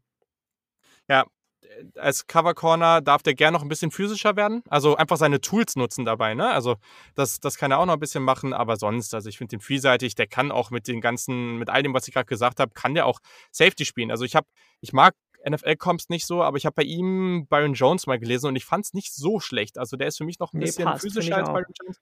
Finde ich aber eigentlich ganz gut. Diese, der ist so ein Longstrider, also der macht so lange Schritte, aber dadurch, also das sieht man ganz oft bei dem, dass der auch so, wenn, wenn, ja, wenn es eine kurze Route gibt und er am Anfang vielleicht mal kurz verliert, der braucht so wenig Schritte, um, den, um das wieder aufzuholen. Das macht er wirklich, wirklich gut. Der ist explosiv aus seinen Breaks und ja, also hat auch, äh, das fand ich ganz cool zu sehen einmal, als er, ich weiß auch wieder nicht, gegen den das war, aber das war in der Endzone, ja, so ein Lobball, Lobpass geworfen, da hinten rein und seine Augen waren beim Quarterback, also auf dem Ball, aber er ist trotzdem, hat den Verteidiger oder hat den Wide Receiver Chest to Chest, also wirklich so Oberkörper zu Oberkörper verteidigt und nicht dieses typische Ding, entweder du guckst nur auf den Wide Receiver und guckst nicht zum Ball zurück oder du guckst nur in die andere Richtung. Nein, er war halt wirklich so Chest to Chest und das ist dann natürlich wirklich sehr, sehr gut, den Ball so zu verteidigen, braucht aber auch eine gewisse Athletik, um das halt machen zu können. Und das hat er, das hat er gut gemacht. Gibt, wie gesagt, gibt ein paar As Aspekte. Der ist halt, technisch kann er noch einiges verbessern. Der verlässt sein Backpedal manchmal noch zu früh und so weiter und so fort. Aber ähm, ja, ist auch noch kein Ballhawk. Also da kann er am Catchpoint manchmal auch noch ein bisschen besser sein. Aber grundsätzlich finde ich den super spannend. Ja, Ditto. Und deswegen ist er bei mir auf drei. Nice. Finde ich gut. Ja, ich mag den auch super gerne. Du hast alles gesagt. Cool. Ich hätte nicht gedacht, dass ich den so hoch habe tatsächlich. Ja, nachdem ich mir den ein bisschen in letzter Zeit auch nochmal hier und da öfter mal gesehen habe und so, habe ich mir schon gedacht, dass ich den hoch habe, aber so hoch. Dito, Dito, aber ich, ich muss gestehen, ich hatte den gar nicht auf dem Schirm. Ich habe das erste Mal okay. von dem gelesen, gehört. Mag vielleicht daran liegen, dass ich jetzt einfach nie, um ehrlich zu sein, wirklich nie ein Syracuse-Spiel gesehen habe, bis jetzt in meinem Leben. Ähm, also war ein völliges, völliges unbeschriebenes Blatt für mich. Ja, dadurch, dass ich Andrew Cisco, den Safety von Syracuse, jetzt schon seit gefühlt dreieinhalb Jahren auf dem Schirm habe, ähm, ja, hat man die Secondary ja schon ein bisschen länger dabei. Und äh, ich glaube, Trill Williams heißt er oder so, ist der Cornerback auf der anderen Seite, der ist auch nicht so ganz schlecht. Der hat auch noch durchaus Potenzial. Gut, ja, dann haben wir jetzt, du hast den auf drei. Wen hast du auf vier? Ich komme hier gerade durcheinander. Äh, Posten Adebo. Posten Adebo. Okay, dann bleiben bei dir noch ganz klar zwei übrig. Mhm. Und einen dieser zwei habe ich jetzt an drei, und zwar ist das Patrick Surtain, den zweiten von Alabama. Ich bin ähm, mal gespannt, wen du, wen du noch hast. Da bin ich ja ein bisschen überrascht jetzt. Den habe ich tatsächlich, also das ist jetzt, ich, ich weiß, aber das, das zeigt vielleicht auch, wie toll, wie toll und spannend ich Melifonwo wirklich finde. Ich habe den natürlich ein bisschen drüber, aber ich habe den in der gleichen Kategorie wie Melifonwo. Also ich habe den als Quality NFL Starter High End. Das ist immer noch sehr gut. Das sind Spieler, die kann man Ende der ersten Runde ziehen. Aber ich würde Certain nicht so Top 10 oder sowas ziehen, wo man ihn jetzt auch häufig sieht. Also ähm, so, ja, ab Position 20 oder so würde ich ihn wahrscheinlich nehmen. Ähm, das fände ich okay. Mhm. Großer, also der ist auch so 6'2 groß, 203 Pfund, ähm, Junior. Ganz, ganz spannend bei dem, dass, dass niemand äh, so viel Erfahrung in Coverage hat wie er. Also in den letzten drei Jahren hat im College Football niemand so viele Coverage-Snaps wie er. Das ist natürlich hervorragend. Und ja, ist ein großer, langer Pressman, Outside Cornerback, der sehr, sehr intelligent spielt. Hat tolle Instinkte, die Physis ist solide bis gut, meiner Meinung nach. Er kann damit durchaus mal auch Plays gegen irgendwie Screenplays oder sowas machen. Das schafft er, aber ist jetzt auch nicht extrem gut. Und das, was eben jetzt an dieser Stelle auch dann der entscheidende Faktor ist, weil ja, der hat einfach viel so, ne? Also der, das, die Short Area Quickness ist okay, aber es wird gegen so richtig schnelle und wendige Receiver nicht reichen, meiner Meinung nach. Der spielt halt einfach sehr, sehr intelligent und der hat jegliche, der hat ganz viel Erfahrung, der spielt sehr diszipliniert, auch das ganz, ganz wichtig. Ähm, super Player Recognition aber der hat halt einfach nicht den Speed, meiner Meinung nach, um, mhm. um da jetzt vollends dann wirklich mitzuhalten. Klar, ne? Der hat super viel Erfahrung, der hat auch mal im Slot gespielt, ist ein ehemaliger Five-Star. Sein Vater war ja auch ähm, ehemalig äh, Cornerback bei Miami und bei Kansas City. Und also, äh, der bringt schon sehr, sehr viel mit. Und ich glaube auch, dass der als Pressman Corner eine Menge machen kann. Aber für mich ist das halt so jemand, entweder das ist eine Nummer eins in einem also wenn du jetzt einfach von einem idealen Cornerback-Room oder einer, einer, idealen Secondary ausgeht, dann, dann hast du auf beiden Seiten einen guten Cornerback und du hast ja keine richtige Nummer 1, sondern gehst da ja nach Matchup und dann ist er einer von denen. Oder das ist halt deine sehr, sehr, sehr gute Nummer 2. Aber für mich jetzt nicht, also ich glaube nicht, dass der halt wirklich, du bei jedem sagen kannst, yo, wir setzen nicht auf jeden Nummer 1 Receiver in der NFL an. Ja, das finde ich fair. Das finde ich sehr, sehr fair tatsächlich. Ich finde, dass er unfassbar viel darüber gewinnt, du hast es schon gesagt, wie intelligent er ist, was für eine gute Play Recognition er hat, aber er auch gutes Lateral Movement einfach hat. Er kann gegen wahnsinnig komplizierte Routen gut aussehen. Ähm, das ist ein großer, großer Vorteil von ihm, den ich mir aufgeschrieben habe. Das einzige Minus ist bei mir auch der Speed gewesen. Es ist jetzt nicht so, dass er langsam ist, finde ich, um Gottes Willen. Aber ähm, am Ende fehlt dann zum Beispiel auf einige Leute, die sehr, sehr schnell sind in der NFL oder auch von den Cornerbacks, die wir jetzt gesagt haben, äh, genannt haben, dann doch noch ein ganzes Stück weswegen er bei mir auch nur an, in Anführungsstrichen an zwei ist. Nur, nur. Nur. Okay. Dann.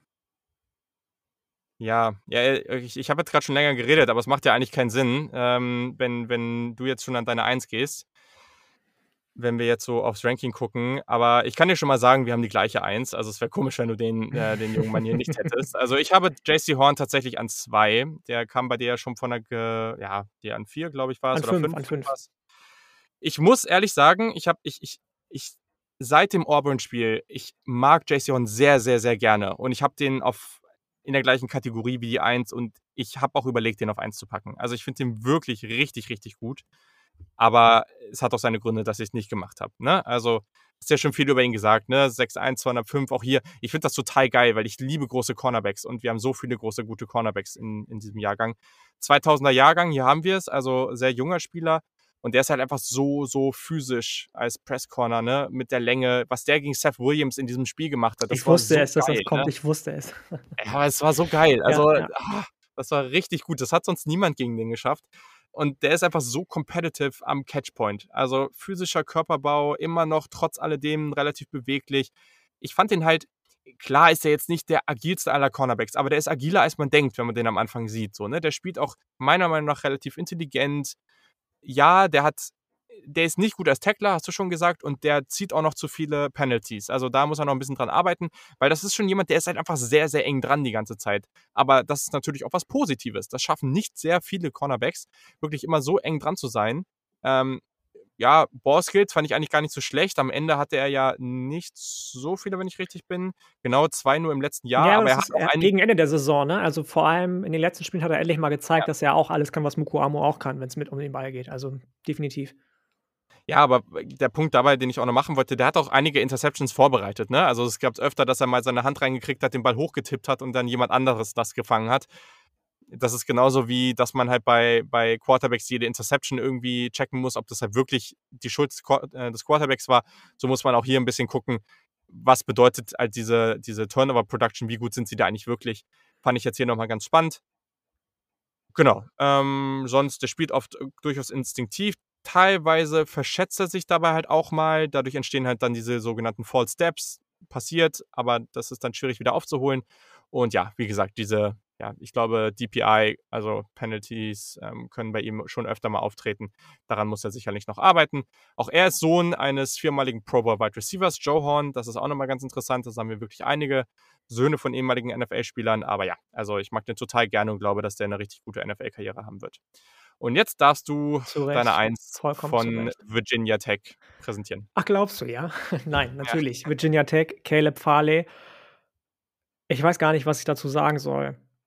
Size, Speed, Production, das, was ich bei einigen schon angemarkert habe. Alle anderen Tools, die du haben musst, sind da und sind auf hohem Niveau beständig bei ihm. Gut in Man-Coverage, mega gute Ball-Skills. Weiß ich nicht. Also ich fand den ab und zu mal, so in ein, zwei Situationen, die ich gesehen habe, ein bisschen zu steif in den Hüften. Aber das war es auch. Ansonsten hat der alles, was du brauchst, um in der NFL gegen große, gegen große Wide Receiver, gegen kleine, schnelle Wide Receiver zu bestehen. Und ähm, ich würde mich wundern, wenn er nicht der erste Cornerback wäre, der vom Bord geht. Gehe ich, geh ich voll mit. Ist Sehr jetzt vielleicht ein bisschen unbefriedigend, dass man da jetzt, dass man das so schnell abhandelt, aber ich, ich weiß nicht. Naja. Werdet, guckt euch den an. Ja, also ihr werdet Ja. nicht viel sehen, was euch nicht gefällt. Das ist ja oft so. Also ist ja, ich weiß gar nicht, hat James das nicht neulich gepostet oder Zu, irgendjemand, hat er doch meinte, auch zu, in der Quarterback-Folge zu zu Lawrence Lawrence. gesagt, oder? Genau. genau. äh, ich so nach dem Motto, ich mache mir einfach keine Notizen, weil es eh alles gut. ja.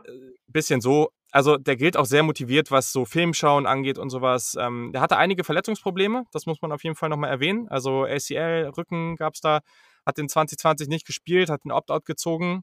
Auch noch sehr interessant, der war als Highschool-Quarterback sehr erfolgreich, wollte am College auch erst Offense spielen, aber ja, ist ja so auch ganz gut für ihn gelaufen. Und also wenn ihr ein Spiel angucken wollt, wo ihr das nochmal sehen könnt, dann schaut euch das Spiel gegen Miami in 2019 an. Also da spielt er echt mehrmals Receiver und fängt den Ball, als ob seine Route gewesen wäre. Völlig crazy, also richtig, richtig stark. Ein Punkt, der in der NFL tatsächlich wichtig ist, den man hier beachten sollte. Ich mache mir keine Sorgen, dass er das nicht kann. Allerdings hat er in Pressman nur 58 Snaps gehabt in seiner Karriere. Also der hat sehr, sehr viel Zone gespielt oder halt eben Off-Coverage. Und das ist einfach was, was man beachten sollte. Vielleicht braucht er da, wenn er in so ein Scheme kommt, einfach nochmal ein bisschen, ein bisschen Zeit, um reinzukommen. Aber ich glaube trotzdem, dass er das machen kann. Also mit, wer, wer, diese, wer diese Athletik mit der Größe und, und diesen ganzen Fähigkeiten, also diesen Recovery Speed, davon spricht man bei Cornerbacks ja oft, ne? Was passiert, wenn du mal irgendwo einen falschen Schritt hast und ja in Rückstand gerätst? Hast du diesen Speed, um dann wirklich noch aufholen zu können? So, ne? Deswegen ist Speed, Athletik, all diese ganzen Geschichten bei Cornerbacks ja dann noch mal wichtiger als bei anderen Positionen. Und ja, also für mich hat er auf jeden Fall die Tools, die Cover Skills, um Nummer 1 Cornerback zu sein. Wie gesagt, ich würde den ja, also ich fände das vollkommen okay, wenn der irgendwie an 6 oder 7 geht. Ich würde den so ab 10 ziehen, ich glaube in die Richtung. Aber am Ende, wenn man einen Cornerback braucht, da kommt eben das Team-Need wieder rein. Für mich ist das, ähm, das auch wenn ich zum Beispiel die Position wie Safety natürlich liebe, aber Cornerback ist für mich die mit Abstand wichtigste Position in, in der Defensive und dadurch ähm, kommt hier auch wieder der Positional Need und wenn den jetzt jemand irgendwie an 5 oder 6 zieht, dann habe ich da auch kein Problem mit, weil wie gesagt, ich, ich bin mir nicht ganz sicher, ob er das Potenzial, zum, ob, er wirklich dieser Elite-Corner wird. Ich, manchmal ist man sich ja sicher, obwohl man sich nie sicher sein kann. Ich bin da nicht ganz, aber ich glaube trotz alledem, dass das halt einfach ein ganz klarer Nummer 1 Cornerback sein kann und dementsprechend sollte man den auch hochziehen. Absolut, absolut. Ich habe den jetzt auf 8, 9 oft auch schon gesehen, manchmal Panthers, manchmal Broncos, Ja. viel öfter Broncos, spätestens meistens bei den Cowboys, die dann ein Outside-Corner-Duo haben mit Dix und Farley, was glaube ich sich nicht schlecht liest auf jeden Fall und ich mir schon vorstellen könnte, dass sich da Jerry Jones in den Spieler auf jeden Fall verliebt am Ende des Tages. Aber ja, wenn die Panthers den am Ende ziehen würden, weiß ich nicht, ob ich das so geil fände, aber Probleme hätte ich auf jeden Fall keine damit. Weil auch die in der Secondary Nachholbedarf haben.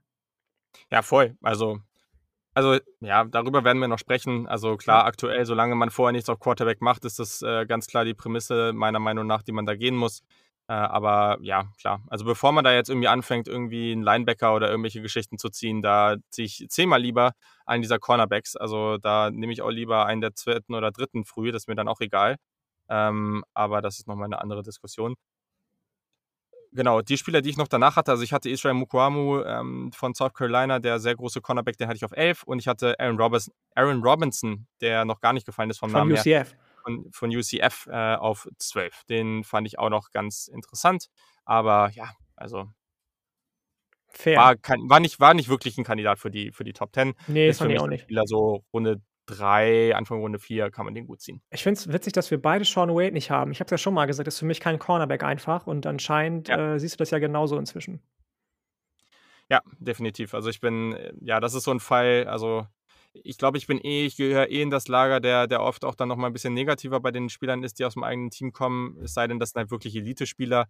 Ähm, aber ja, also hier ist es auf jeden Fall sowas, ja, also äh, selbst als Safety, also ich, ich, ich würde mich überraschen, wenn ich den jetzt von der, von der Einschätzung höher als Runde 4 nehme. Also ja, ich, ich ja, sehe es einfach persönlich nicht. Ja. Dito. Cool sehr, sehr schön. Ja, das war doch nice. Also wir ja, diskutieren das dann wieder, was dann nächste Woche kommt. Wir werden auch zwischendurch dann nochmal hier und da einen Gast haben. Aber das Ganze mit den Gästen decken wir natürlich auch durch die NFL auf diesen Team Needs ab. Und da geht es jetzt weiter. Hast du noch irgendwas, was du heute zum Ende dieser Folge sagen willst? Oder zur Mitte dieser Folge sagen möchtest? Nö, ich glaube nicht. Außer, dass wir ja ähm, mal, glaube ich, angeteasert haben, dass wir Weiß ich gar nicht. Haben wir das angeteasert, dass wir das eigentlich immer im Wechsel machen wollten, Offensive, Defensive? Weil jetzt haben wir zweimal Defensive gehabt. Also Boah, müsste ja eigentlich nächste Woche wieder eine Offensivposition kommen, aber ist ja auch egal am Ende. Es kommen alle dran, alle Positionen, gar keine Sorge. Ähm, nö, alles gut. Das auf jeden Fall. Ähm, nee, genau. Jetzt, wenn ich hier drauf gucke auf unseren Plan, nächste Woche kommt tatsächlich gar keine Position, sondern wir haben nächste Woche nochmal einen Gast, wo wir nochmal ein bisschen auf ein anderes Thema schauen. Richtig. Bisschen allgemeiner, aber ich glaube, ihr werdet euch da auch sehr drüber freuen. Das wird auf jeden Fall cool. Das hoffe ich doch. Genau, und danach, äh, aktuell sieht es zumindest so aus, dass wir auf jeden Fall danach ähm, ja, nochmal in die Offensive gehen und vielleicht gehen wir dann sogar zwei Wochen in Folge in die Offensive. Mal gucken. Sehr, sehr gut. Also dann viel Spaß. Ihr hört jetzt die NFL auf diesen Team Needs zu den Minnesota Vikings und den Atlanta Falcons. Viel Spaß.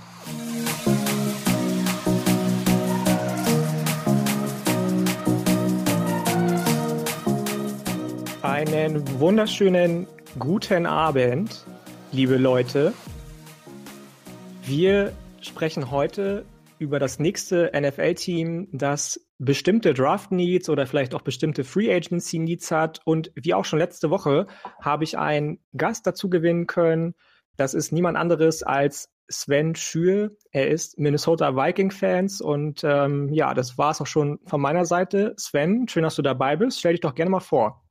Ja, moin moin. Ähm, ja, vielleicht kennen mich schon ein paar aus dem äh, Student Section Podcast von Peter Schindler. Da war ich ja schon mal zu Gast. Ähm, ich bin freier Sportjournalist aus Osnabrück oder aus der Nähe von Osnabrück und ähm, ja, bin seit, ich würde sagen, 2013 ungefähr Minnesota Vikings-Fan, seit kurzem auch im Fanclub, schreibe nebenbei noch für die Touchdown 24, für das Football-Magazin. Ähm, ja, im Prinzip war es das schon zu, zu mir. Ich glaube, da gab es auch so eine kleine Connection zwischen dir und meinem letzten Gast, oder? Ganz genau, der Andi. Äh, der ist ja unser College College-Experte quasi, der äh, ja, schreibt auch für uns, genau. Ja, genau.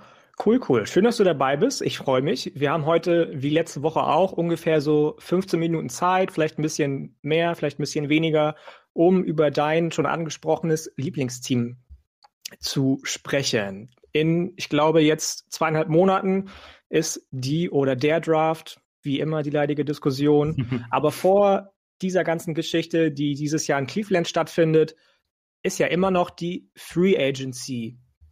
das große Thema in der NFL.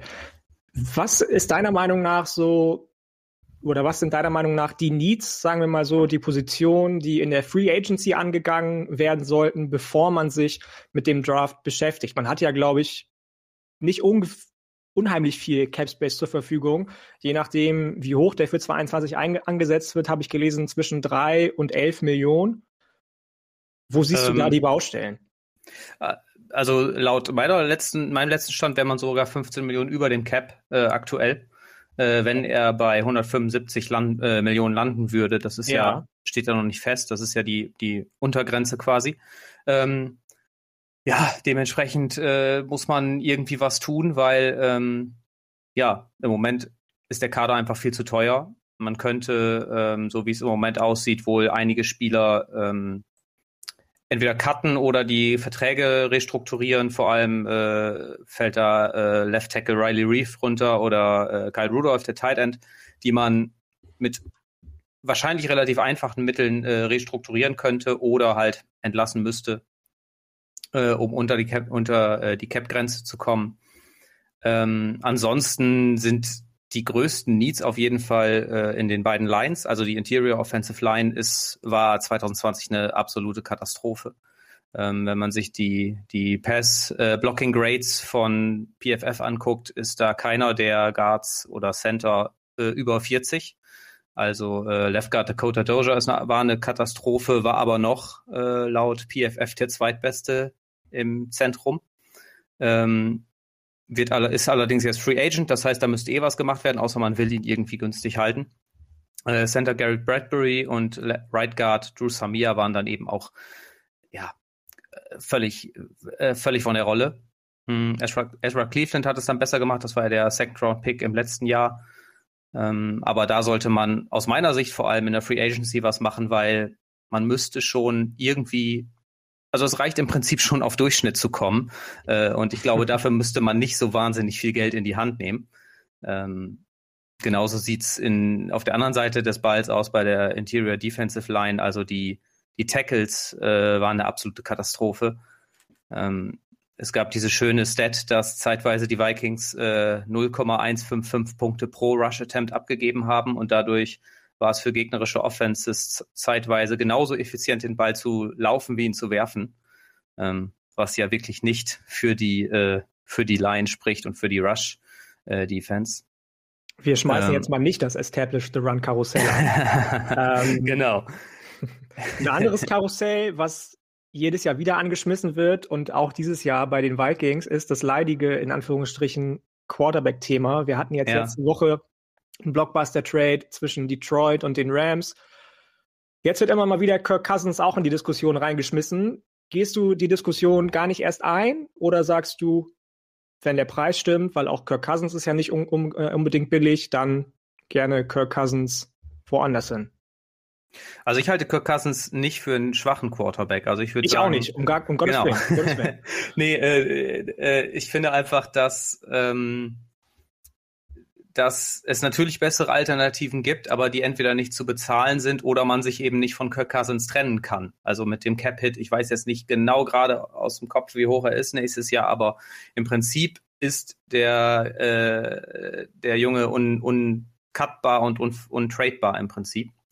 Jetzt tauchte ja vor kurzem das Gerücht auf, dass die 49ers interessiert wären im Tausch mit Jimmy Garoppolo, aber das kann ich mir beim besten Willen ebenfalls nicht vorstellen. Hm, deswegen denke ich, dass die Vikings auch äh, über 2023, wenn der Vertrag ausläuft, auch wahrscheinlich dann noch an Kirk Cousins festhalten werden.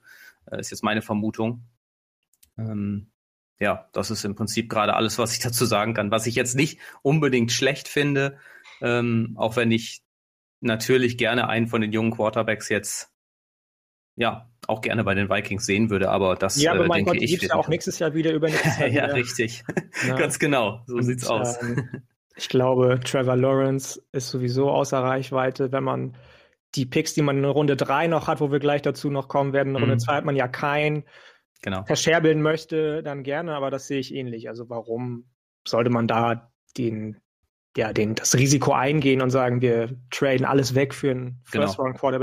Da, das sehe ich auch nicht. Also ähm, du hast gerade schon, Entschuldigung, was wolltest du sagen? Ich wollte sagen, dass die Vikings aus meiner Sicht sich auch äh, immer noch in der Playoff-Range äh, sehen und äh, auch wenn, auch wenn ich es anders sehe. Ich habe auch schon viele Kommentare gelesen aus Foren, die sagen, ja, wir sind doch immer noch Contender, also was wollt ihr eigentlich? Ja, dafür müsste aber die Defense dieses Jahr besser funktionieren und das, so. ähm, das äh, ist nicht mal eben in einer Offseason gefixt, denke ich. Stichwort, Stichwort Defense. Du hast eben ja. schon die Interior D-Line angesprochen. Hm. Würdest du in Runde 1 mit Pick Nummer 14, den die Vikings momentan noch innehaben, die Defensive bedienen? Und wenn ja, auf welcher Position? Äh, ja, würde ich, allerdings äh, nicht mit einem Defensive Tackle aus meiner Sicht, weil äh, der Value da einfach nicht gegeben ist an 14.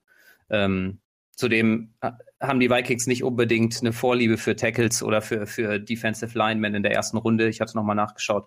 Die haben äh, seit 2013 keinen Defensive Liner in den ersten zwei Runden gedraftet. Ähm, und wenn ich mir so Mock-Drafts angucke, und ich habe heute auch noch selber ein paar gemacht, äh, da fällt mir immer wieder äh, Quitty Pay von Michigan in den Schoß, den ich wirklich mit, mit Kusshand nehmen würde. Ähm, Julian und mein Defensive äh, End Nummer eins. Genau, ja. Richtig.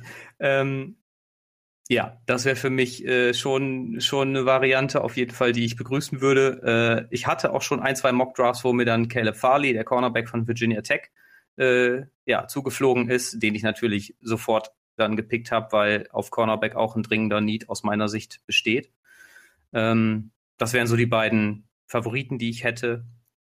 Äh, ab und zu höre ich auch mal Rashawn Slater, der Tackle von Northwestern, der mm, auch mm. aus meiner Sicht gut vielleicht in, in, als Guard funktionieren könnte. Ähm, ist dann die Frage, ob man das Draft-Kapital für, für einen Guard im Endeffekt in der ersten Runde nutzen will. Äh, aber Quitty Pay und Caleb Farley, das wären so meine, meine beiden Favoriten auf jeden Fall an der Position. Das heißt, du glaubst nicht, dass A. Patrick Sertain an 14 fällt und B. Gregory Russo der Defensive End ist, zu dem ihn viele schon machen? Hm.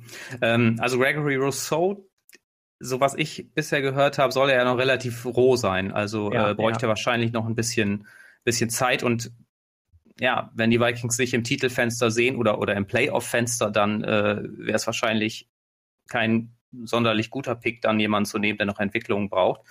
Ähm, Patrick Sertain, ja, doch, könnte ich mir auch gut vorstellen, ist auch so ein Mike Zimmer Cornerback, ja, wie Caleb Farley, relativ groß, physisch, ähm, würde, glaube ich, auch ganz gut passen. Den hatte ich jetzt noch rausgelassen, aber das wäre auch definitiv ein Spieler, der mir gefallen würde. Wobei ich wirklich, ich glaube, in den meisten Mock-Drafts Caleb Farley oder Patrick Sertain meistens bei den Cowboys gesehen habe an Nummer 4 oder 5. Also äh, mal gucken, ob der bis 14 fällt.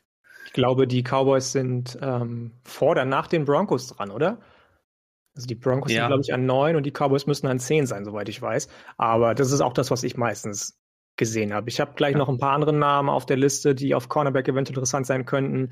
Aber ähm, ich sehe das wie du. Ich würde wahrscheinlich eher in Richtung Pass Rush gehen. Du hast Gregory Russo und Quitty Pay jetzt schon abgedeckt. Klar, wenn man wie letzte Saison die Vikings nur 23 Sacks zustande bringt und ähm, dann noch das Problem hat, dass jemand wie Daniel Hunter die ganze Saison ausfällt, Yannick Ngakwe, ja. der in einem Off-Season-Trade vor der Saison akquiriert wurde, schneller wieder weg ist, als er ein Apartment in Minneapolis gefunden hatte. Der immer noch Sackleader ist der Vikings. Richtig. Das spricht schon Bände. Ähm, ja. Also wir sind uns, glaube ich, einig, dass da großer, großer Need auf jeden Fall besteht. Du hast schon andere okay. Positionen angesprochen. Interior O-Line, Interior D-Line, die man auf jeden Fall adressieren sollte. Das heißt, die siehst du wahrscheinlich vom Value her einfach nicht so hoch und würdest die eher mhm. in Runde 3 angehen. Sehe ich das richtig? Genau. Wobei ich, äh, dazu kommen wir wahrscheinlich später, äh, definitiv äh, für einen Downtrade äh, plädieren würde.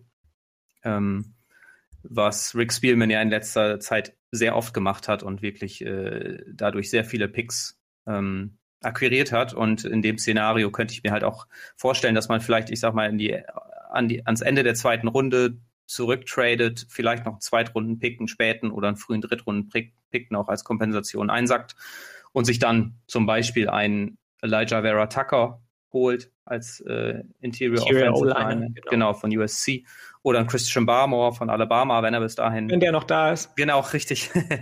das wären so die die äh, die Möglichkeiten in, am Ende der ersten Runde, würde ich mal sagen. Da, da hatte ich auch zum Beispiel so einen Aziz Ojulari von Georgia oder JC Horn von South Carolina im Kopf. Ojolari, Edge Rusher, JC Horn, Cornerback Genau. für die, die sich damit noch nicht ganz auseinandergesetzt haben. Ähm, siehst du die Möglichkeit, dass man eventuell in Runde 3 ein Gegenstück zu Justin Jefferson, der ja als Rookie Wide Receiver wahnsinnig, wahnsinnig viel für Minnesota getan hat, Hm. ähm, Franchise-Rekorde aufgestellt hat, für den Gegenstück in Runde 3. Ich, mir fällt da zum Beispiel Rashad Bateman ein, der ja ähm, bei Minnesota bei den Golden Gophers auch ähm, für Furore gesorgt hat, vor allem in der 2019er Saison. Also d- das wäre für mich wäre es ein absoluter Traum als Gophers-Fan, äh, äh, wenn der dann noch bei den Vikings spielen würde. Allerdings kann ich mir beim besten Willen nicht vorstellen, dass er bis in die Runde 3 fällt. Ich mir auch Ähm, nicht, aber es scheiden sich ja die Geister an ihm tatsächlich. Ja. Viele sagen, er ist viel zu universell einsetzbar und kann nichts richtig. Die anderen sagen, was? Das ist doch genau in der momentanen modernen NFL wichtig und sehen den ganz klar als First Rounder. Mhm. So tief wie die Klasse ist, wird es mit Sicherheit auch noch andere Spieler geben, die als Wide Receiver interessant sein könnten. Hast du da noch andere auf dem Schirm? Äh, ich hatte mir noch rausgeschrieben, äh, Terrace Marshall von LSU, wenn er bis dahin noch da ist. Äh, wird ja auch zum Beispiel vom PFF relativ, also so Ende zweite Runde meistens gemockt, was ich so gesehen habe, oder ist da auf dem Big Board in der Range. Oder Amon St. Brown von, von der USC als Allround Wide Receiver so ein bisschen. Ähm, genau, zu Terrace Marshall hätte ich halt noch, dass er halt auch groß ist, einen guten Catch-Radius Radius hat, sehr physisch, was ja auch ein bisschen so, ich sag mal, ein Gegenstück zu den Route Runnern Justin Jefferson und äh, Adam Thielen ist. die Wäre natürlich aber auch eine sind, kleine Feelgood-Story, ne? Also beide Ja. ehemals LSU, beide ehemals in Purple, Gold und White, genauso wie jetzt mit Minnesota dann. Das, das hätte schon was, da gehe ich mit. Du hast Auf eben schon gesagt, Downtrade ist eine Option für dich. Hm. Aus Runde 1 raus komplett oder ans Ende von Runde 1? Und dann Ja. nochmal in Runde 1 wieder rein. also ich glaube, reintraden wieder, das äh, ist nicht so Spielmans Ding, aber ähm, also raustraden, ja, kommt so aufs Board an. Ne? Also ich würde sagen, äh, wenn man am Ende der, der zweiten Runde halt noch, noch äh, oder Ende der ersten Runde noch solide Spieler auf dem Board hat und damit rechnet, dass die dann auch noch da sind, kann, würde ich das definitiv äh, so befürworten. Ähm, wenn man dafür dann halt Zweitrunden-Pick kriegt. Ich meine, man weiß ja auch nicht, wer an 14, ob dann noch ein guter Quarterback da ist, den vielleicht irgendein Team unbedingt haben will. Äh, kann natürlich auch sein. Von daher wäre ich definitiv äh, dafür, runter zu traden. Ich bin gespannt, ich bin gespannt. Ist ja am Ende auch immer so eine Sache von äh, verschiedenen Draft-Philosophien. Die einen sagen, wir traden strikt nach Needs, die anderen sagen, Mhm. wir gehen definitiv Best Player Available und die anderen sagen, lass mal die anderen kloppen, Picks akquirieren, Picks akquirieren, Picks akquirieren. ähm, ich bin gespannt, was in Minnesota passiert. Das sind ja auch einige Position Coach Changes jetzt in den letzten Tagen passiert, ob die irgendwelche Auswirkungen auf das Ganze haben werden. Stichwort auch Mhm. Gary Kubiak, der ist er jetzt retired oder will er retire? Ich habe es gar nicht so genau mitbekommen. Er ist retired. Ist retired, Er ist retired, genau. ja, also genau. der Offensive Coordinator, langjährige und Assistant und was weiß ich nicht alles aus Minnesota ist nicht mehr bei den Vikings. Ähm, Genau. Ja, wir sind, glaube ich, fast schon am Ende der Zeit. Hast du noch irgendwas, was du bezüglich Draft adressieren möchtest? Irgendwas, was du bewerben möchtest hier bei uns, was dir am Herzen liegt? Oder ähm, bist du jetzt auch wunschlos glücklich mit dem, was du hier zu Pass geben durftest? Ja, ich kann nur noch mal sagen, äh, also wenn es euch interessiert, kauft euch die Touchdown 24 oder guckt mal auf die Homepage vorbei. Da sind jetzt wieder, da erweitern wir gerade unser Online-Angebot. Und ansonsten könnt ihr mir auf Twitter folgen unter schür86. Äh, und das war es eigentlich soweit von mir. Ich bedanke mich für die Möglichkeit hier für die Vikings zu sprechen und ja, freue mich sehr auf den Draft und freue mich sehr auch auf eure nächste Folge. Sehr, sehr gerne. Wir haben zu danken, mein Lieber. Schön, dass du dabei warst. Es hat mir großen Spaß gemacht, auch wenn es eine relativ kurzweilige Folge war, was ich persönlich ganz schön finde. Julian ist ja immer so, boah, geil, ey, zwei Stunden Folge, habe ich richtig Bock drauf. ich auch, aber mal so eine kurze Folge, was er ja auch jetzt angestoßen hat mit den Draft Needs, mit den kleinen Episoden zwischendrin in den Folgen, finde ich auch immer ganz nett. Also nochmal vielen, vielen Dank für deine Zeit, bei allem, was du heute noch so vorhast. Viel Spaß und vielleicht hören wir uns ja die nächsten Wochen oder Monate nochmal. Jo, danke, das hoffe ich. Auf Wiederhören. Danke dir, mein Lieber. Ciao. Ciao.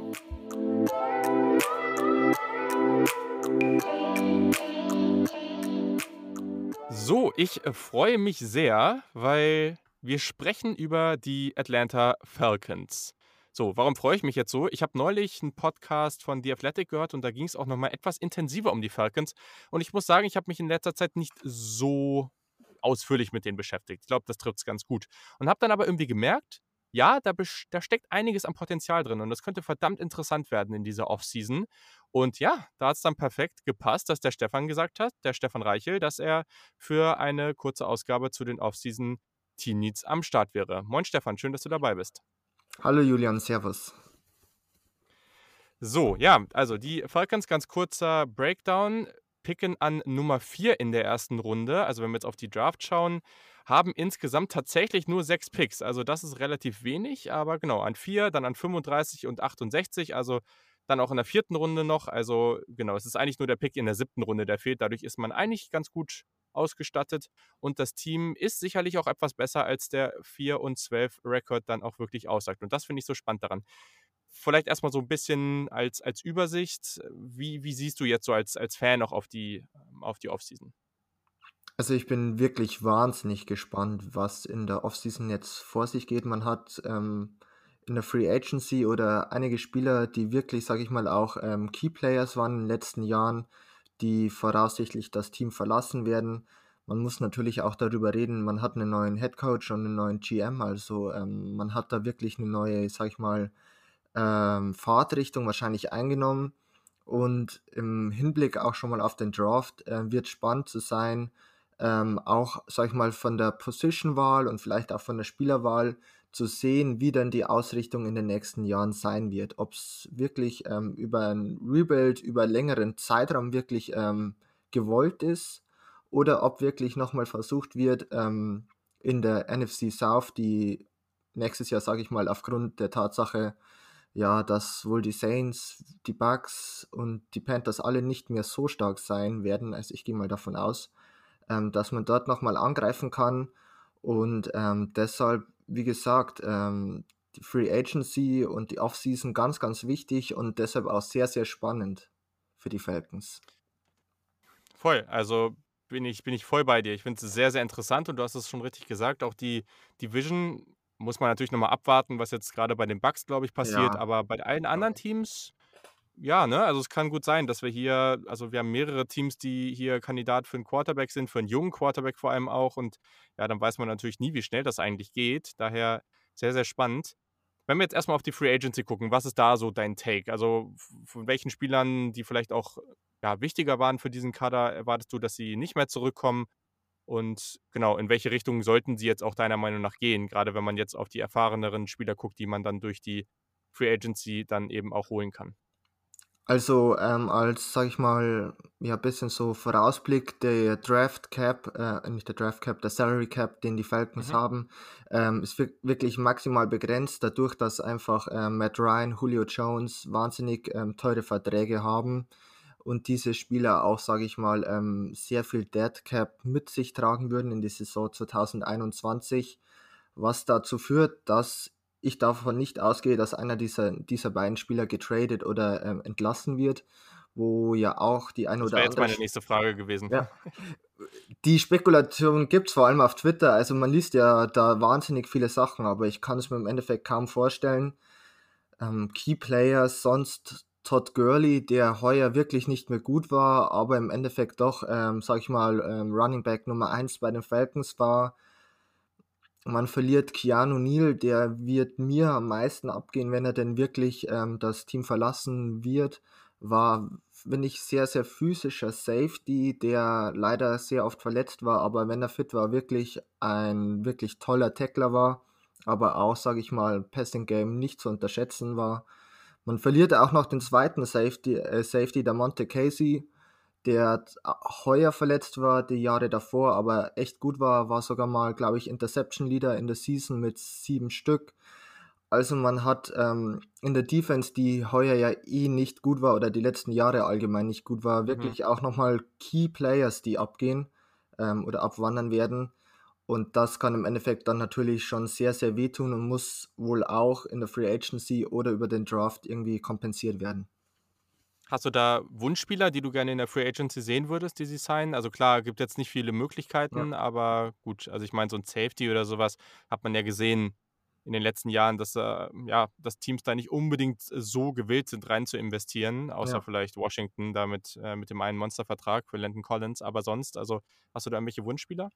Also für Safety nicht. Ich würde mir wünschen, wenn wir auf Running Back gehen, dass wir dort in der Free Agency schauen, einfach weil ich nicht so ein großer Fan bin, äh, wieder, sag ich mal, ähm, Draft-Pick für einen Running Back herzugeben in einem, in einem Jahr wo, oder einer, bei einer Mannschaft, die wirklich sehr, sehr große Needs hat. Und ähm, Safety bin ich aber jetzt ehrlich gesagt auch ehrlich, weiß ich gar nicht so, was überhaupt auf dem Free Agency Markt kommt. Ähm, Wäre aber natürlich die Alternative, dass man sich dort umschaut, einen günstigen Safety holt, einfach einen Veteran, der auch ein bisschen Stabilität gibt und dann natürlich auch mit einem Draft-Pick das Ganze ergänzt, der dann aufgebaut werden kann und nicht sofort mhm. äh, 100% performen muss im Endeffekt. Ja, sehr spannend. Also ich glaube, gerade echt auf Safety gibt es auch in der Draft wieder echt viel Potenzial, ja. womit, wo man sich da helfen kann. Und ich meine, Running Back, okay, ne, kommt immer auf den Vertrag an, aber genau. wenn man genau. da jemanden zum Minimum noch holen kann, dann ist das natürlich immer easy und sonst alternativ. Also ich glaube, die Draftklasse wird schon zutrauen, wird schon denken, dass man auch hier wieder irgendwie in der fünften, sechsten Runde da vielleicht jemanden ausschnappen kann, wo man sich vielleicht, wenn man es am Ende wirklich so macht, man holt sich einen wirklich für einen ganz geringen Vertrag in der Free Agency, holt sich dann noch einen irgendwie mit einem Sechstrunden-Pick oder tradet dann nochmal zurück und holt sich dann und dann noch einen ein, zwei per undrafted Free Agents. Äh, und dann wird man da schon jemanden finden, der am Ende das, äh, der das, der das stemmen kann. Da bin ich, glaube ich, bei dir. Aber gut, also du hast es jetzt schon beantwortet. Das wäre eine Frage gewesen. Gerade auch bei Julio Jones habe ich schon so einige Debatten gehört, ob der getradet wird und für wie viel und ob das ein First Runner wäre oder nicht. Und ich glaube schon, dass es einer wäre, aber der Vertrag ist natürlich schwierig. Wenn wir jetzt aber auf das Team mal so gucken, wie es gerade aussieht, ne? also mit Matt Ryan, mit Julio Jones, offensiv ist da schon einige, einiges, Ridley natürlich und so weiter. Defensiv fehlt viel, aber ich finde trotzdem, das ist ein Team, das habe ich die ganzen Jahre schon gedacht. Das ist schon ein Team, irgendwie finde ich es komisch, da ist schon noch was, ne? Also da gibt es schon noch Potenzial, dass es relativ schnell das ist nicht wie bei den Panthers oder so, wo ich das Gefühl habe, okay, man muss jetzt hier langsam aufbauen, dann, dann weiß ich nicht, vielleicht ist nochmal ein schlechtes Jahr, danach vielleicht mal so sieben, acht Siege und danach hat man vielleicht die Chance, ein bisschen höher zu kommen. Nein, bei den Falcons ist meine persönliche Meinung, kann das auch relativ schnell wieder auf zehn Siege gehen oder elf, wenn halt alles zusammenpasst und jetzt eben mit dem Coachingwechsel, GM-Wechsel und so weiter und so fort. Trotz alledem die Frage, wenn wir auf die Draft gucken, sie picken an vier. Bist du der Meinung, dass sie einen Quarterback ziehen sollten oder würdest du lieber in eine andere Richtung gehen? Also für mich gibt es mit dem Nummer 4 Pick eigentlich zwei Optionen. Die erste Option wäre mir die liebste. Man holt sich, äh, pickt einen Quarterback. Ähm, man hat eine Auswahl zwischen vier Quarterbacks. Im Endeffekt, einer von ihnen wird da sein. Meiner Meinung nach entweder Trey Lance oder Justin Fields. Ich denke, äh, die anderen zwei Kandidaten werden an 1 und 2 gehen. Bei Nummer 3, bei den Dolphins, kann ich mir irgendwie noch nicht vorstellen, dass sie für einen Quarterback gehen, auch wenn es der ein oder andere fordert. Ähm, aber ich denke einfach, wenn man schon so hoch pickt und man hat auch das Glück heuer, dass man an vier noch einen Quarterback voraussichtlich bekommt, das ist natürlich in den nächsten Jahren auch nicht gewährleistet, dass du, wenn du einen relativ hohen Draft-Pick hast, dann ähm, noch deinen Quarterback bekommst oder einen Quarterback an sich bekommst, kann natürlich ähm, nächstes Jahr gehe ich jetzt mal nicht davon aus, da finde ich es auch die Quarterback-Draft-Class nicht allzu schlecht. Aber in den späteren Jahren kann man es eigentlich noch nicht sagen und da kann es natürlich sein, dass ein Nummer 4 Pick nicht ausreichen würde. Und deshalb würde ich einen Quarterback, der hinter äh, Matt Ryan sitzen kann, der dann ähm, auch davon lernen kann von Matt Ryan, ist ja auch nicht ein allzu schlechter, ähm, schon favorisieren. Voll. Oder man tradet tatsächlich down. Ähm, es gibt in diesem Jahr, glaube ich, genug Kandidaten, die diesen mhm. Nummer 4 Pick wirklich nehmen würden und ähm, geht dann, sage ich mal, Mitte erste Runde oder man bleibt vielleicht sogar in den Top 10, aber ein bisschen weiter hinten und ähm, ja, greift dann, sage ich mal, die größten Needs, die zum einen natürlich Pass Rush wären oder ähm, natürlich auch in der Secondary Cornerback dort an. Aber für mich, mich würde es am meisten freuen, ähm, wenn man schon eine Nachfolge für Matt Ryan gefunden hat. Ich bin voll bei dir. Also war sehr interessant in dem Podcast. Das war auf jeden Fall mit Robert Mays und der, den schätze ich eh sehr und der hat das da auch nochmal so gesagt. Und also ich könnte echt nicht mehr zustimmen. Die Falcons sind in einer wirklich privilegierten Situation an dieser Stelle, weil sie ein Team haben, mit dem sie eigentlich angreifen können. Und natürlich kann man sagen, ja, vierter Pick, damit kannst du jetzt irgendwie dir einen richtig guten Spieler holen. Und klar, das stimmt auch. Aber du hast hier eben die Möglichkeit, jetzt naja, diesen Soft-Rebuild höchstens machen zu müssen für die nächsten Jahre. Also, dass du nicht in dieses völlige Loch musst, weil wie hoch ist wirklich die Chance, dass die Falcons so in, in so zeitnah nochmal so hoch picken, ne? Und, und alternativ müsstest du dann irgendwie teuer hochtraden. Klar, das geht auch, keine Frage, aber du hast dir wirklich eine Möglichkeit zu sagen, okay, wir, wir ziehen jetzt hier an vier, wir holen uns jetzt unseren Quarterback für die Zukunft und spielen dann halt einfach nochmal weiter mit Matt Ryan. Genau wie du es gesagt hast, der kann da lernen. Das ist eine wirklich sehr, sehr gute Situation für einen jungen Quarterback, auf jeden Fall. Und gerade so ein Justin Fields zum Beispiel, das könnte ich mir, das wäre natürlich eh ziemlich cool, weil er aus Georgia kommt. Genau. Aber allgemein ne, wäre das natürlich eine Situation für, die, also für Justin Fields wäre das wäre das ganz, ganz toll, meiner Meinung nach, weil wir waren uns alle in der Quarterback-Preview auch einig, der braucht noch ein bisschen Zeit, das kann auch, das würde ihm durchaus helfen, hinter so jemanden zu, ähm, zu warten und da viel zu lernen. Und das wäre das wär top. Und wenn man dann vielleicht sagt, so zweite Runde, ich bin eh, ja, ich bin definitiv eher in dem Camp, dass ich sage, okay, ein Cornerback ist schon wichtig und das kann man gefühlt nicht zu viel haben. AJ Terrell, ja, mochte ich letztes Jahr sehr, sehr gerne und der hat jetzt schon auch einiges gut gemacht, aber war natürlich auch inkonstant. Aber ich glaube, wenn man sich da jetzt noch jemanden holt und dann so ein bisschen Tiefe da auch schafft auf der Position, Terrell dann in seinem zweiten Jahr, würde ich spannend finden, wenn man diese Kombination fährt, weil dann würde man sich zum, auf der einen Seite für die Zukunft sehr nachhaltig, meiner Meinung nach, gut aufstellen, gleichzeitig aber dann eben auch, ja, mit, mit Cornerback-Hilfe relativ schnell hoffentlich verstärken können, wenn der Rookie einigermaßen solide spielt im ersten Jahr. Fände ich spannend. Aber was wäre, wenn wir jetzt davon ausgehen, Quarterback ist in Runde 1 gesetzt, wer auch immer übrig bleibt, und dann habt ihr eben diesen Zweitrunden-Pick. Was wäre danach deine Strategie? Und vielleicht hast du ja auch den einen oder anderen Spieler im Blick, den du gerne bei den Falcons sehen würdest. Ähm, St Strategie ist, finde ich, Defense first. Also die Offense ist immer noch gut aufgestellt. Ähm, man muss natürlich auch sagen, die Offense war einfach auch durch das Coaching die letzten Jahre limitiert. Man hat es deutlich gesehen, dass eigentlich mit diesen Waffen, die man hat, du hast es eh schon angesprochen, Julio Jones, Kevin Ridley, Matt Ryan, ähm, dass dort eigentlich viel mehr möglich wäre, es aber eigentlich nicht umgesetzt wurde. In der mhm. Defense hat man wirklich so die ein oder anderen äh, Puzzlestücke schon. Man hat einen Grady Jarrett auf Defensive Tackle, der wirklich meiner Meinung nach auf All-Pro-Level unterwegs ist. Man hat einen Dion Jones und einen Fuye Luukon auf Linebacker, die ähm, beide wirklich sehr, sehr gut sind. Angesprochen hast du natürlich auch unseren letztjährigen First-Round-Pick AJ Terrell von Clemson, der seine Sache echt gut gemacht hat ähm, der sicher keinen leichten Job hatte, der vor allem viel gegen Ex-Receiver ähm, spielen musste, da natürlich auch das ein oder andere Mal sein Lehrgeld bezahlt hat. Aber an so welchen Aufgaben, finde ich, äh, wächst man auch immer als Spieler.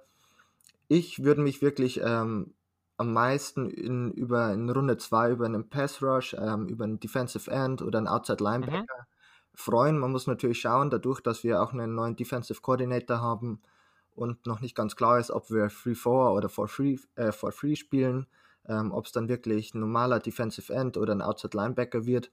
Könnte mir aber zum Beispiel vorstellen, dass vielleicht mit viel Glück ein Carlos Basham noch da ist, den ich eigentlich gar nicht so schlecht, äh, schlecht hm. gefunden habe. Halte ich für äh, realistisch, ja. Hm. Der muss mich noch ein bisschen bei den Passrushern ins Tape reingrinden. Könnte mir aber auch vorstellen, dass Safety noch deutlich was da ist, die ähm, Klasse auch letztes Jahr ist, finde ich, sehr, sehr weit gefallen oder hätte ich mir eigentlich ein bisschen höher erwartet. Sind ja dann, glaube ich, ist keiner in der ersten Runde gegangen. Also sieht man da vielleicht auch ein bisschen den Trend, dass dort in der zweiten Runde dann vielleicht auch noch eine freie Auswahl ist an Safety. Was so ein bisschen, sage ich mal, das Horror-Szenario wäre, wäre man in der zweiten Runde schon einen Najee Harris ähm, oder einen Travis Etienne pickt. Mhm. Ähm, der Running Back Need ist auf jeden Fall da. Ich habe ihn ja auch schon mal angesprochen, habe aber da eher gehofft auf die Free Agency und in einer späteren Runde vielleicht noch einen Running Back. Ähm, kann mir aber natürlich auch vorstellen, dadurch, dass Arthur Smith natürlich mit, ähm, sag ich mal, Derrick Henry einen sehr, sehr guten Running Back hatte, ähm, dass er dort vielleicht auch schaut, dass er dort seinen Spieler bekommt und ihn lieber zu früh wie zu spät ähm, sich pickt, habe ich ein bisschen die Angst davor, aber so, wie gesagt, finde ich eigentlich Defense, vor allem im Pass Rush, ähm, sehr, sehr wichtig, weil das wohl die größte Baustelle einfach bei den Falcons zurzeit noch ist. Sehr, sehr gut. Das ja, klingt schon mal sehr, sehr spannend. Also ich glaube, da ist einiges drin für die Falcons. Kann man natürlich auch, wie, wie du es jetzt gerade auch angesprochen hast, schon auch ordentlich verhauen. Aber ich denke am Ende, wenn man da wirklich, also hat man ja in unserer QB-Preview auch gehört. Also für mich gäbe es da kein, kein schlechtes Szenario, wenn man einen der besten vier bekommt. Und ja, den würde man auf jeden Fall bekommen, wenn man an vier bleibt. Dadurch ist es eigentlich relativ geringes Risiko und dann mal schauen, was sie später machen. Aber ich glaube, die Falcons können sich dieses Jahr wirklich helfen, sowohl für dieses Jahr, aber auch für die Zukunft. Und ich hoffe, dass sie, naja, also ich wünsche es dir und den Falcons natürlich. Also aus Panthers Perspektive hoffe ich es natürlich nicht, aber ich glaube, das ist jetzt gerade auch noch nicht so das Problem, weil ja, die Panthers jetzt gerade noch die nicht so an. Noch, ja. Die brauchen noch ein bisschen Zeit. Sehr, sehr cool. Perfekt. Ja, sonst äh, bist du ja auch ein bisschen im Podcast unterwegs. Du schreibst für den Crunchtime-Blog. Ähm, genau, was, was steht da so in nächster Zeit an? Hast du irgendwelche coolen Projekte geplant oder so?